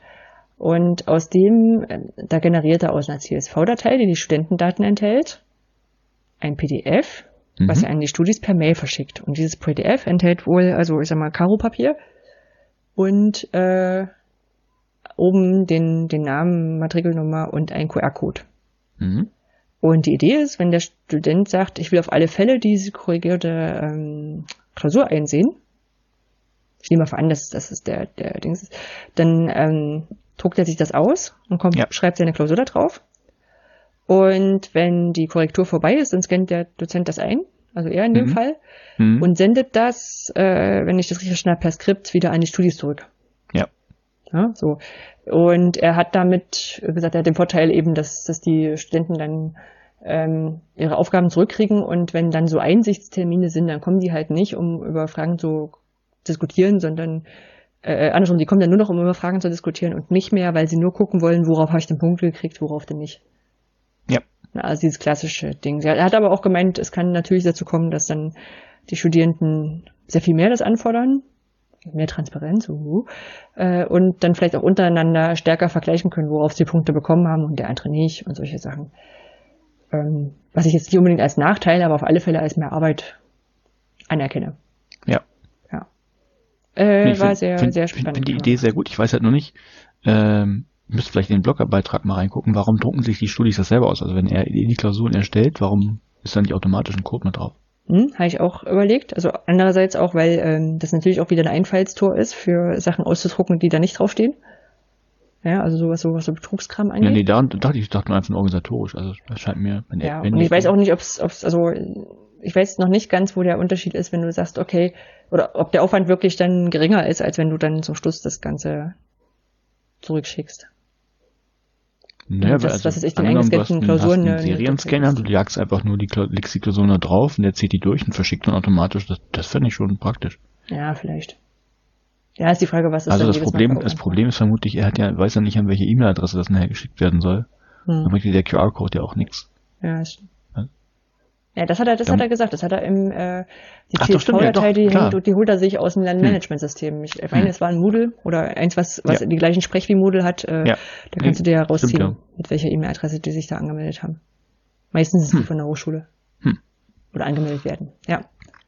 Fand ich also, spannend. Finde ich, find ich gut. Ich weiß, dass es an einigen Hochschulen äh, rote äh, Lampen irgendwie anmacht, weil ich das noch weiß, dass ich bin mir gar nicht mehr sicher, wie die rechtliche Situation war. Also ich habe einfach gesagt, hey, die Studis haben das geschrieben. Äh, sollen sie es doch mit, also sollen sie es doch also im, im Lehrstuhl kopieren und, und irgendwie mitnehmen. Mhm.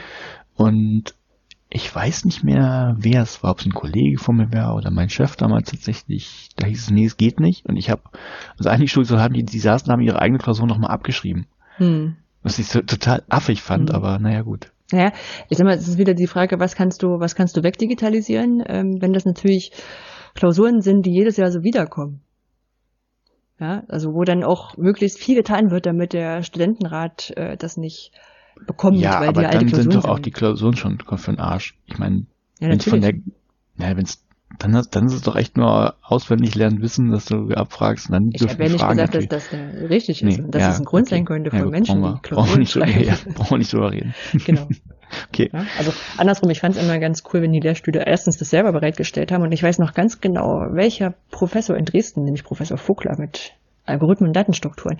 Der hat so, da ist, er hat eine Klausur gestellt, über die ich, also die ich richtig cool fand, weil, ähm, also er hat alte Klausuren bereitgestellt und man hat an der neuen Klausur gemerkt, die ist quasi mit den Kenntnissen der alten auf alle Fälle lösbar. Mhm. Und es gab immer noch, immer noch so einen Schritt mehr. Mhm. Also einen Schritt, den du weiter, und das fand ich, fand ich so genial, ne, weil du so sagst, das ist so, das, das ist so, wie ich mir eine Klausur vorstelle. ja. Kann man auch mal loben. Ja. Ja. Mhm.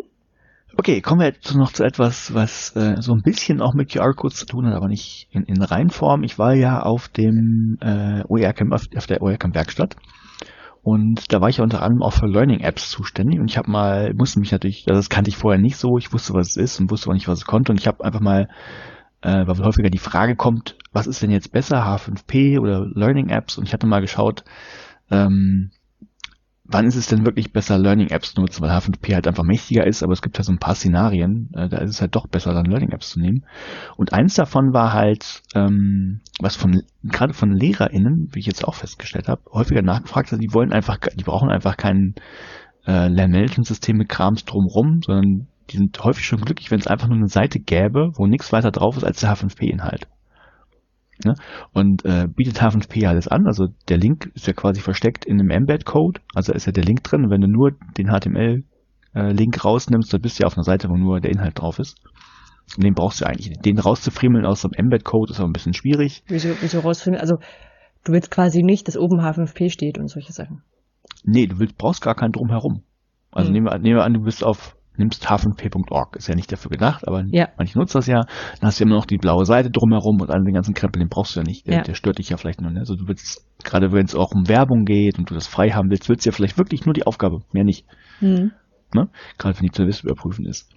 Oder wenn, was weiß ich, wenn du jetzt im, bist im Unterricht, willst du es im Unterricht benutzen und die sollen jetzt mal ähm, für sich alle die Aufgaben lösen zum Beispiel Ne, dann ist es ja gut, wenn du den Link irgendwie verteilen kannst. Mhm. Nur zu dem Ding, dann muss ja nichts drumherum sein. Und klar könntest du jetzt auch, wenn du jetzt einen WordPress hast, dann kannst du es wieder in den Blogpost einbetten. Dann hast du aber 50 Blogposts, die nur dafür da sind, um irgendwelche Inhalte zu verteilen, ist ja auch umständlich. Verstehe ich. Ne? Mhm. Ne? Und wenn du sowas hast, da ist halt Learning Apps echt schön, weil es unter jedem Inhalt hat halt genau so einen Link, den du teilen kannst, hat auch gleich einen QR-Code, der mit angezeigt wird.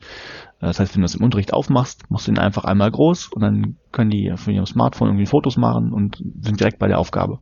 Mhm. Ne, ist eigentlich eine nette Sache.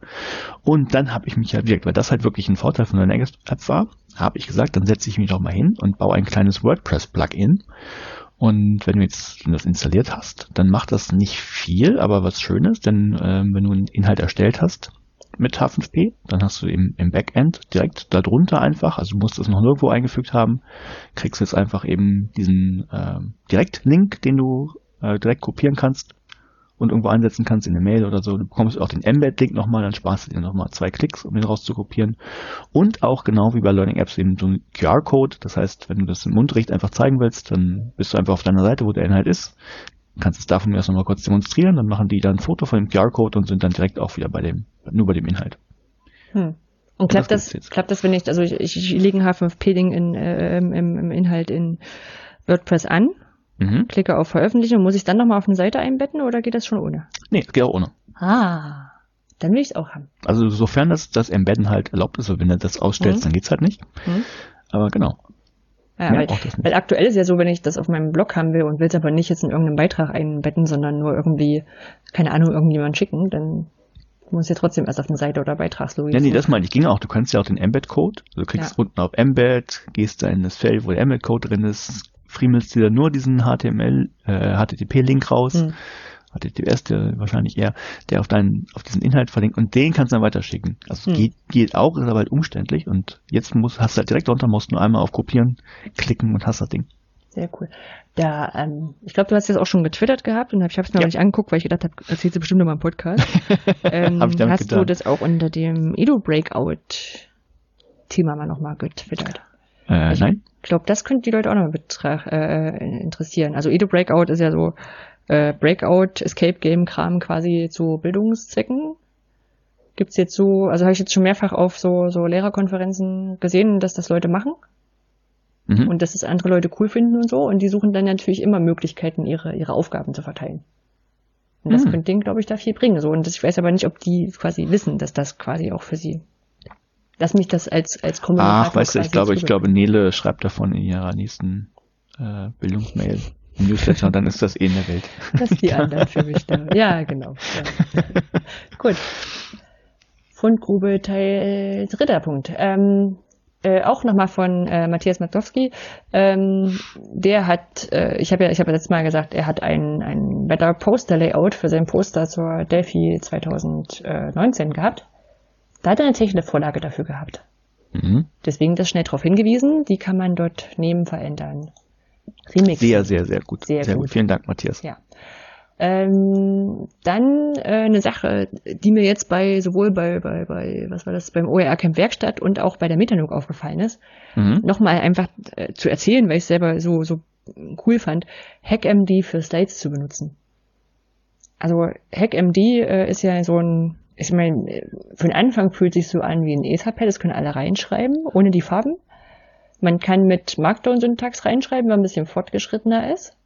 Mhm. Und äh, neben dem, dass man halt eine schöne, ich sag mal, eine, eine einfache kurze Webseite für lau irgendwo sich hinstellen kann, wo man ein Handout quasi draufpacken kann, ähm, gibt's auch die Slide View, wo man eben das Ganze als, als Slides machen kann und dann sieht's aus wie so eine, so eine Reveal.js äh, Präsentation. Also es ist eine Reveal.js Präsentation, lässt sich aber sehr viel, viel einfacher schreiben, als wenn man selber mit so einem Reveal.js Package irgendwo Ja. packen kann.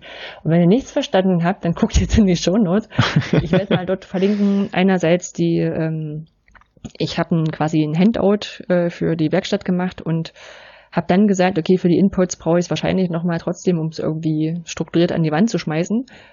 Und habe dann quasi gesagt, okay, dann nehme ich das, kopiere das und pack das in Slide-Mode und muss dann mich quasi nur entscheiden, nach welcher Zeile ich eine nächste Folie brauche.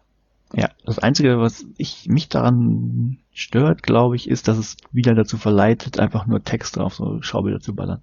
Also ja, Ja, ich weiß, es gehen, es gehen ja auch. Bilder, es gehen auch Bilder und es gehen auch GIFs und so weiter, das weiß GIFs, ich. Ja, ja, das Ja. ist ja auch gut, aber das ist schon wieder, Hm.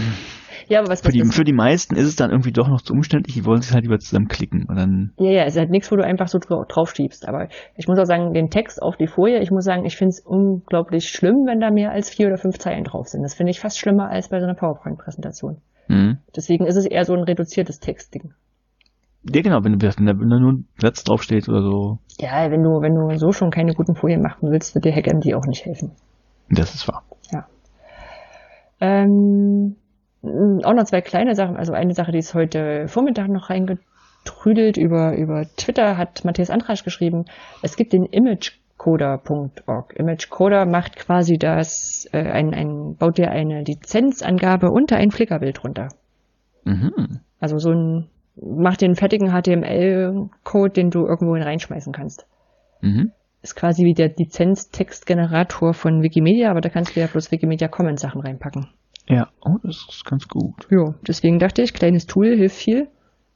Packen Mhm. wir mit rein. Und dann habe ich gestern noch gesehen, dass es eine Lizenz gibt, die viel zu wenig Aufmerksamkeit hat. Weil, ähm, Ich weiß, ich hab's gesehen. hier Geze- äh, Geschichte dazu, äh, für diesen Chaos Communication Kongress wird ein, ein, ein, eine Agenda, ein, ein Zeitplan erstellt. Der heißt Fahrplan. Und bei dem Fahrplan, äh, dem, den legt nicht einfach irgendwer fest, sondern die gucken, dass möglichst, ähm, dass möglichst so wenig Überschneidungen gibt, wenn du ein Interesse hast, dass da nicht parallel was anderes stattfindet.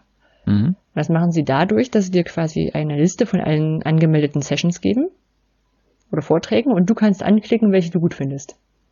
Oder wo du dir vorstellen könntest, hinzugehen. Genau. Und dann versuchen sie anhand, äh, ich sag mal so, ist klar, wenn du jetzt zwei angeklickt hast, dann kannst du nicht zu beiden gleichzeitig gehen, also sollten die nicht parallel liegen. Und sie versuchen dann quasi, also ich weiß nicht, wie das dann wirklich im Hintergrund aussieht, passiert dann Magic, äh, dass möglichst vielen das nicht passiert, dass Sachen gleichzeitig stattfinden.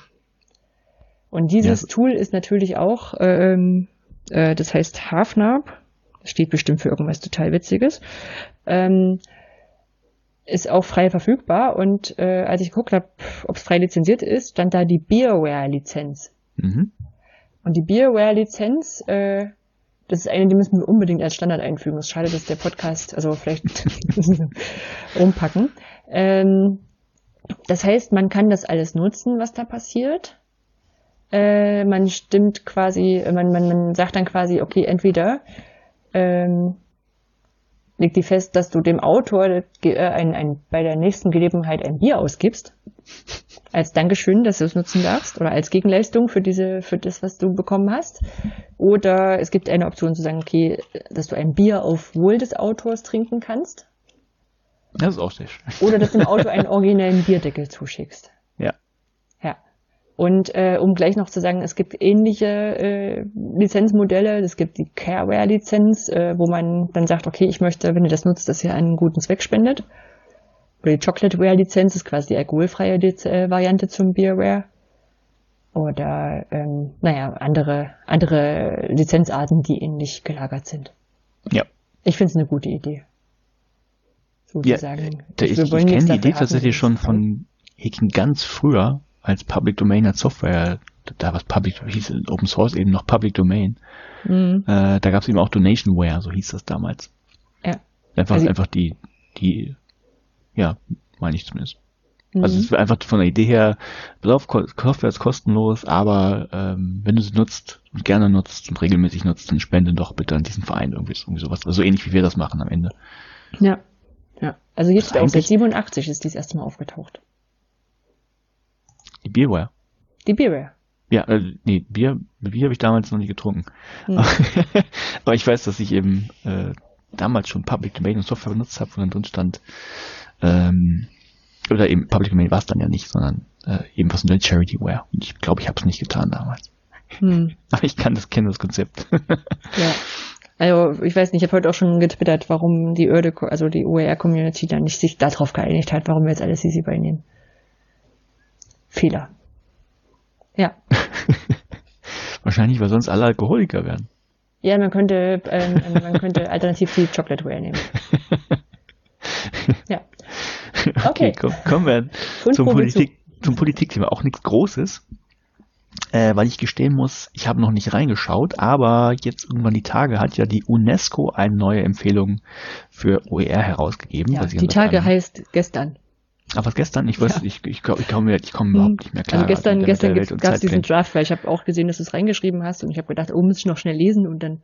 Ja, genau, den Entwurftext habe ich, den, genau, den Entwurftext gab es glaube ich schon vorher, denn der, der ist aus äh, aus irgendeiner Veranstaltung dieses Jahr aus Paris, da wurde er halt schon mal erstellt. Und der basiert wiederum auf dem, den Ergebnissen von der Konferenz in Ljubljana 2017, auf diesem Action Plan. Und äh, ich habe noch nicht reingeguckt, ich habe mir nur mal schnell die fünf Punkte angeguckt, diese großen, was da so drin steckt. Und ähm, ja, ich habe nur schnell geguckt, ist denn wirklich das Thema Infrastruktur auch wenigstens grob drin? Es ist grob drin, von daher bin ich schon glücklich, weil sie mal dran gedacht haben, dass es da mehr geben muss. Ja, äh, wenn ihr wollt, könnt ihr mal reingucken, das verlinken wir. Ähm, es wird auch ein Webinar dazu geben, das kann ich glaube ich schon verraten, am 2. Dezember. Du sagst nichts? Achso, ja doch, ja, ja, genau. Nee, dachte, du genau, nee, das. Aus dieser Reihe mit, ähm, wir haben ja jetzt schon zwei Webinare gemacht mit, äh, ich habe es mal so genannt, Reden mit Schweden. Ähm, genau.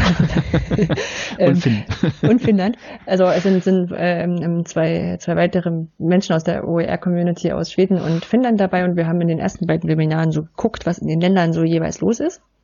Und fürs dritte Webinar haben wir gedacht, hey, die UNESCO gibt ein Paper raus, dann lass uns doch drüber reden, ob und wie dieses, äh, diese Empfehlungen unsere Praktiken in den jeweiligen Ländern beeinflussen werden. Genau.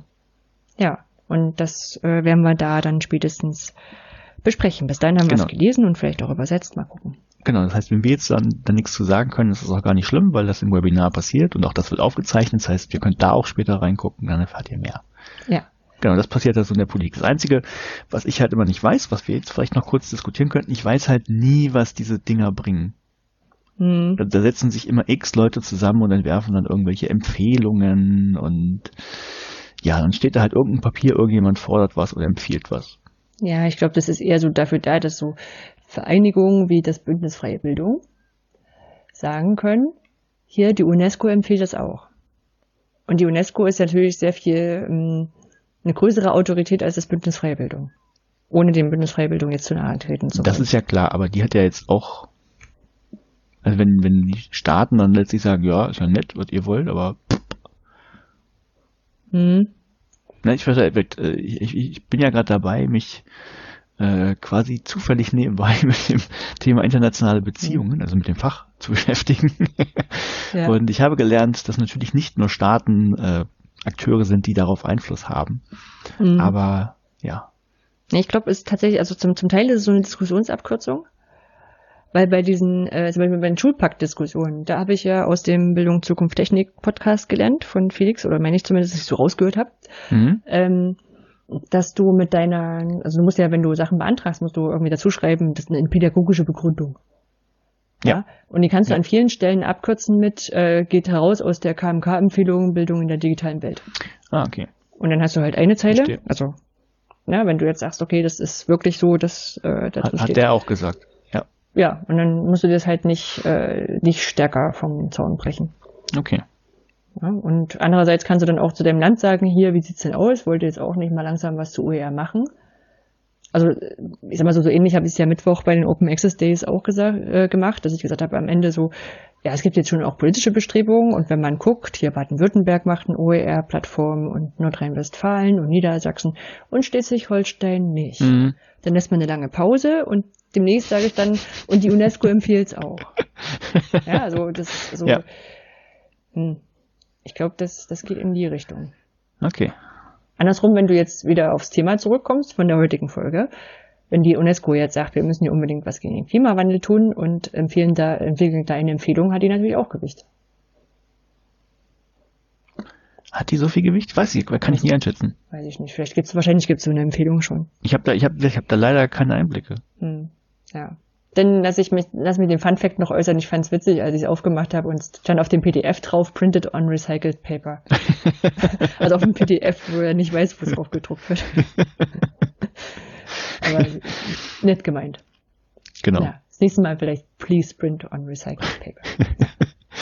Okay, wir hatten ja gerade quasi das Webinar schon als Veranstaltungstipp. Äh, machen wir doch einfach damit weiter. Ja. Äh, wenn ihr diese Folge hört, sollte noch genug Zeit dafür sein, ähm, um zwei Dinge zu tun am 29. November. Nämlich entweder äh, einfach zu streiken und damit ähm, ja, eure Unterstützung für Fridays for Future zum Ausdruck zu bringen. Das ist am 29. November. Ja, und noch am 29. November und am 30. November ist das Barcamp in Lübeck. Ähm, ich muss sagen, ich habe da ein bisschen, ein bisschen Probleme damit, weil ich finde das, also ich, ich würde sehr gerne auf diesen Streik gehen, nur ist es so, dass dieses Barcamp von Lübeck seit vier Jahren auf diesen Termin liegt. Also den Freitag und Samstag vom ersten Advent Ja. äh, die Räumlichkeiten gebucht sind und Fridays for Future uns nicht gefragt hat, ob wir es verschieben können. Ähm, von daher ähm, ist, es, ist dieser Podcast vielleicht auch ein bisschen eine Abbitte, zu sagen, okay, äh, Ich glaube, du musst dich da nicht für recht. Nee, muss ich, muss ich glaube ich nicht. Aber andersrum, ich habe auch schon deutlich kommuniziert, glaube ich, im, im Barcamp Lübeck, zumindest als Barcamp Lübeck Teilnehmerin und als individuelle Person, weil ich mich einfach nicht mit anderen jetzt absprechen muss dafür, ähm, dass ich es auch gut fände, wenn es Sessions dazu gibt. Mhm. Ja, ich habe auch, äh, ich Ja. muss auch sagen, ich habe auch die Students Ja. for Sustainability in Lübeck angeschrieben und die Scientists for Future kontaktiert und nochmal extra aufs Barcamp Lübeck eingeladen. Ja, cool. Das ist also, ich tu, war was so. Ja, also, von daher kommt gerne zum Barcamp Lübeck. Unabhängig davon wird es bestimmt ein großartiges Programm. Wir haben zumindest dafür alles vorbereitet, dass alles großartig werden kann. In der Regel wird man dort sehr satt und findet da ganz coole Leute. So, Staatskanzler hat sich angekündigt, vielleicht kommt der Bürgermeister vorbei, das ist auch sehr wahrscheinlich. mhm. Mal gucken. Ja. Ja. Genau, dann sind wir schon im Jahr 2020. Ähm, nämlich beim 21. und 22. Februar, da wird in Hamburg im Beta-Haus äh, ein OER-Camp Classic stattfinden. Das heißt, wir haben ja schon erzählt von der OER-Camp Werkstatt und in Lisum und äh, im Lisum, nicht in Lisum, im Lisum in Ludwigsfelde und im, von Bad Wildbad, was demnächst auch kommt, das wir jetzt hier noch nicht dabei haben. Äh, das soll eigentlich ein normales Barcamp wieder werden, wo man sich halt zum Thema OER austauschen kann. Mhm. So, und warum erwähnen wir das? Ist ja noch ein bisschen hin. Also man kann sich seit gestern anmelden, von daher tut das doch einfach. Ja, da wollte ich Vorfeld noch mit, äh, mit den Veranstaltern sprechen. Also ich habe von Fix in Hamburg angerufen, war leider nicht erreichbar. Ähm, ich muss noch sagen, ich weiß noch nicht so ganz, wann da was ist. Weil hier steht irgendwas von ähm, OER Camp Classic am 20. und 21. Februar. Und dann gibt's noch die OER Camp Werkstatt. Die ja, ist dort auch. Nee, die Werkstatt ist ja quasi der, der nächste Punkt, das Hacks and Tools. Ah, okay. Ah, warte, so, jetzt hab ich's. Aber, aber es klingt irgendwie, am 20. gibt's auch schon was. Am 20. gibt's auch schon was. Oh, dann bin mhm. ich gerade raus.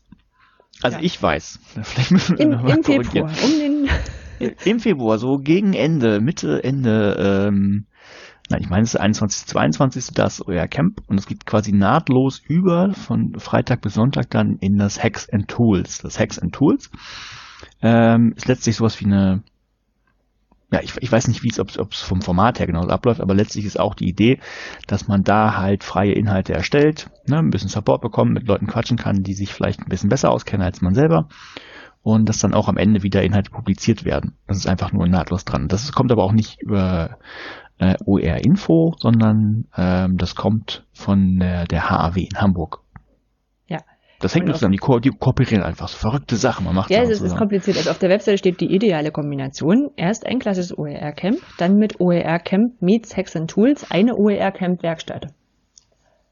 Ich glaube, wir haben genau. wahnsinnig viele Ressourcen dort, um OER ja, das, zu bauen. Das, so äh, also das Hacks, äh, Hacks and Tools ist halt vielleicht ein, ein komischer Begriff. Ja. Bin ich mir nicht ganz sicher. Ich kann mir vorstellen, äh, empirisch minimal belegt, dass äh, Leuten nicht ganz klar ist, was das ist und das Hex vielleicht Deswegen auch Deswegen wollte äh, ich heute an. Abschreckt. Also, um mir das nochmal erklären zu lassen. Auch weil ich ja gedacht habe, okay, also wenn das eine OR-Camp Werkstatt ist, habe ich schon ganz gute Chancen, da wieder als Coach dabei zu sein und ich sollte es davon einplanen. Und ich würde aber auch gerne zum OER-Camp. Und wenn ich es jetzt so lese, ist das auch getrennt, also erst das ist, es ist genau, es sind zwei unterschiedliche OrganisatorInnen, äh, oder dem Fall gibt es ja gar keinen Sinn, das jetzt zu trennen. äh, also es sind, ja, es ist das Trennen an sich der Organisatoren, Irenden, ähm, das eine ist Barcamp, hinten dran quasi eine Werkstatt, heißt aber Hex and Fools und wird von ihm anders gemacht. Cool. Also ich lag jetzt hier eine, eine Jöran ruft Anfolge oder irgendein so Kurzformat, wo das nochmal aufgedröselt wird. So, ja. Ähm, es ist tierisch was los zu OER im Februar in Hamburg. Ganz genau. Entschuldigung genau. nach äh, an, an J und K und OER Info, dass wir da vielleicht mehr, mehr Unklarheiten haben. Gut. Äh, genau, dann haben wir noch den äh, 3. und 4. März 2020. Da findet in Essen das Hochschulbarcamp statt. Und das äh, findet schon seit ein paar Jahren da statt und hat diesmal den, äh, wie soll man sagen, die, es ist dies, den Schwerpunkt, genau, danke, vielen Dank, den Schwerpunkt Podcasts, das nennt sich dann noch Podcast-Edition. Und da werden wir auf jeden Fall auch sein, denn darf ich das erzählen? Ja, ich glaube ja, schon, oder? Ja, also wir sollen ja auch Werbung machen, weil, weil da sind noch ein paar Anmeldungsmöglichkeiten, glaube ich, offen. Genau. Kann man also, sich noch äh, anmelden? Genau, ich hatte mich eigentlich erstmal so angemeldet. Du glaube ich auch schon. Hatte ich auch. Ganz sicher. Ja. Genau, wir waren angemeldet und weil wir es ganz spannend fanden, also Hochschulbarcamp sowieso mal und äh, Podcast natürlich freut uns extra. Und ähm, unter anderem soll es wohl auch eine Podcast-WG geben. Das heißt, es wird auch live dort gepodcastet und es gibt eben PodcasterInnen, die dort dann quasi auch zusammen wohnen und dann einfach mal, oh, lass uns mal podcasten, jetzt gehen wir rüber äh, so in der Art. Und wir sind tatsächlich auch gefragt worden, ob wir nicht in diese WG einziehen möchten. Und ja. das werden wir. Und wir freuen uns sehr. Ja. Es ist das jetzt Fest. die Podcast-Elite, in der wir angekommen sind? Gibt's nicht. Ich bin mir nicht ganz sicher. also ich habe mich äh, sehr, äh, Es ist so ein bisschen, ein bisschen Fame ist es natürlich schon. Ne? Also ich finde es schon, so ein bisschen Ego-Pampern ist es. Wahrscheinlich. Ein bisschen Bauchstreichel. Ja, oder wir waren die, die ohne Honorar zu kriegen sind. man das weiß immer nicht, wo man steht. Nein, es war, es war ein sehr nettes Gespräch auch mit dem, mit dem Holder. Ja. Äh, und ich freue mich auch tierisch, dass das so klappt. Ja. Ich freue mich auch wieder gerade das ähm, mit, mit den Leuten dann auch übernachten. Irgendwie ein bisschen, bisschen sagen, wir, wir haben, glaube ich, zugestimmt, dass wir ein, ein, ein, ein gemeinsames Zimmer haben können, wenn die Betten getrennt sind. Ja, das war, das war, das war witzig. Und ich, also, mir ist hinterher eingefallen, dass du keine WG-Erfahrung hast. Das macht ja nichts. Nein, das war, können wir auch, das war, war sehr witzig, weil er äh, sagte, naja, wir haben, es gibt Einzelzimmer und Doppelzimmer und dann irgendwie so Pause. Hm, Ich bin ja nicht ganz sicher, wie ihr zueinander steht. ja, also mit Doppelbetten ist okay. ähm, genau. Und äh, auch noch ein, ein Call äh, ähm, ist äh, am, am 6. bis 8. Mai 2020 findet die Republika in Berlin statt. Äh, ist noch ein ganzes Stück hin, aber das Wichtige ist, der Call ist noch offen. Ich glaube bis zum 15. Dezember. Und Mhm, es gibt genau. einen, einen 15. Education-Track, der heißt Relearn. Und da darf man auch gerne einreichen. Und ähm, ich sag mal so, aus den, aus den Erzählungen aus dem letzten Jahr ist wohl so, dass es äh, das letzte Jahr die Einreichungen ein bisschen verhalten waren, weil, glaube ich, viele gedacht haben, dass sie keine Chance haben. Und deswegen gäbe es quasi Potenzial, wenn man da einreicht, dass es gar nicht so unwahrscheinlich ist, dass man angenommen werden könnte. Mhm. Ja, wie auch immer. Ähm, ich bin gespannt, weil einerseits haben wir, glaube ich, vom Edufunk-Netzwerk bisschen vor, was einzureichen.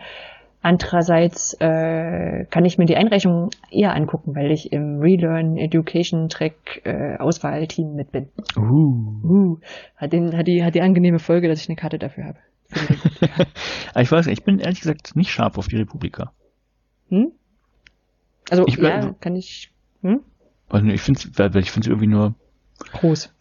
groß. Ich war, ja- war ja auch schon mal da, ich glaube 2012, da war sie noch, oder 11, so relativ zu Anfangszeiten noch. Mhm. Und da war es ja noch kleiner. Es ist jetzt ja noch größer. Deshalb, weiß nicht, ich fand es damals, ich weiß nicht, mh, ist ein bisschen gehypt. Vielleicht auch, aber vielleicht denken andere über den Kongress auch so. Ich bin mir nicht ganz sicher. Mhm. Ähm, Heißt aber nicht, dass ihr da nicht hingehen sollt. Nee, also andersrum, ich war 2015 dort, war damals ziemlich geplättet, was da alles an großer Konferenz geht. Also, Mhm. wo ich gedacht habe, wow, wow, wow, an diesen ganzen Hochschulkonferenzen, da kochen wir aber nur mit, mit einer kleinen Menge Wasser. So, Ja, ne? ja Und also mit inklusive, ähm, wir finden, lassen mehrere Vorträge in einem Raum stattfinden und jeder kriegt einen Kopfhörer und dann kriegt man halt den, den Ton auf die Kopfhörer und deswegen können Ja. alle da miteinander sitzen. Ja. Und wenn es langweilig ist, schaltest du auf den anderen Track um und kannst mal horchen, ob es bei dem anderen besser ist. Ähm, nee, also ich fand das schon sehr, sehr spannend, bin aber seitdem auch nicht wieder dort gewesen, weil relativ viel gestreamt wird auch. Mhm. Und Ja, ja, gut, ist halt das, ist groß. ja, das also ist ja immer der Fehler, ne? Das, ja, da, da hat ja Präsenz tatsächlich nochmal, weil es ja um das Austauschen und Quatschen und Vernetzen und so geht, doch nochmal. natürlich, aber ein es ist, bisschen- halt bisschen so, ist halt so, du, du redest dir ein, nichts so Großes zu verpassen. Und äh, ich mache das aber jedes Jahr neu, dass ich mir dann äh, eine, eine Playlist mache aus, aus Talks, die ich noch sehen möchte. Mhm. Und dann mit so mit spätestens zwei Jahren Abschnitt diese diese diese Playlist einfach mit 150 Videos lösche oder so, ne, weil so guckst du ja doch nicht so und naja. Äh, viel zu viel gutes Angebot. ah, Ja. gut. Ich, ich, ich, noch mal, ich, ich wollte niemanden davon abhalten, dahin zu fahren, nur äh, Nee, Ja. ich glaube, das ist auch keine, keine Kritik. Es ist halt groß, dementsprechend auch äh, mit einigen an, an Sponsoren und solche Sachen und die merkt man halt auch. Aber ich glaube, was so, um so mal so, früher war es eine Bloggerkonferenz, ne? ja, Ähm, das ist so der Ursprung. da ist es jetzt weit drüber raus. Ja, ist jetzt so wirklich so Netzwelt, Gesellschaft, Ethik, wahrscheinlich auch viel zu, zu Klimawandel und Kram. Mhm. Ja. Gut. Achso, da bin ich wieder in der WG. Ich habe schon, also ich habe quasi jetzt schon einen, einen Zugang zu dem Telegram-Channel der Republika WG. Aha. Republika WG ist auch ein Podcast, ähm, der so heißt, weil sie einen zur Republika immer in einer WG wohnen und dann am Ende des Tages erzählen, was sie gesehen haben. Die sind auch im Edofunk-Netzwerk.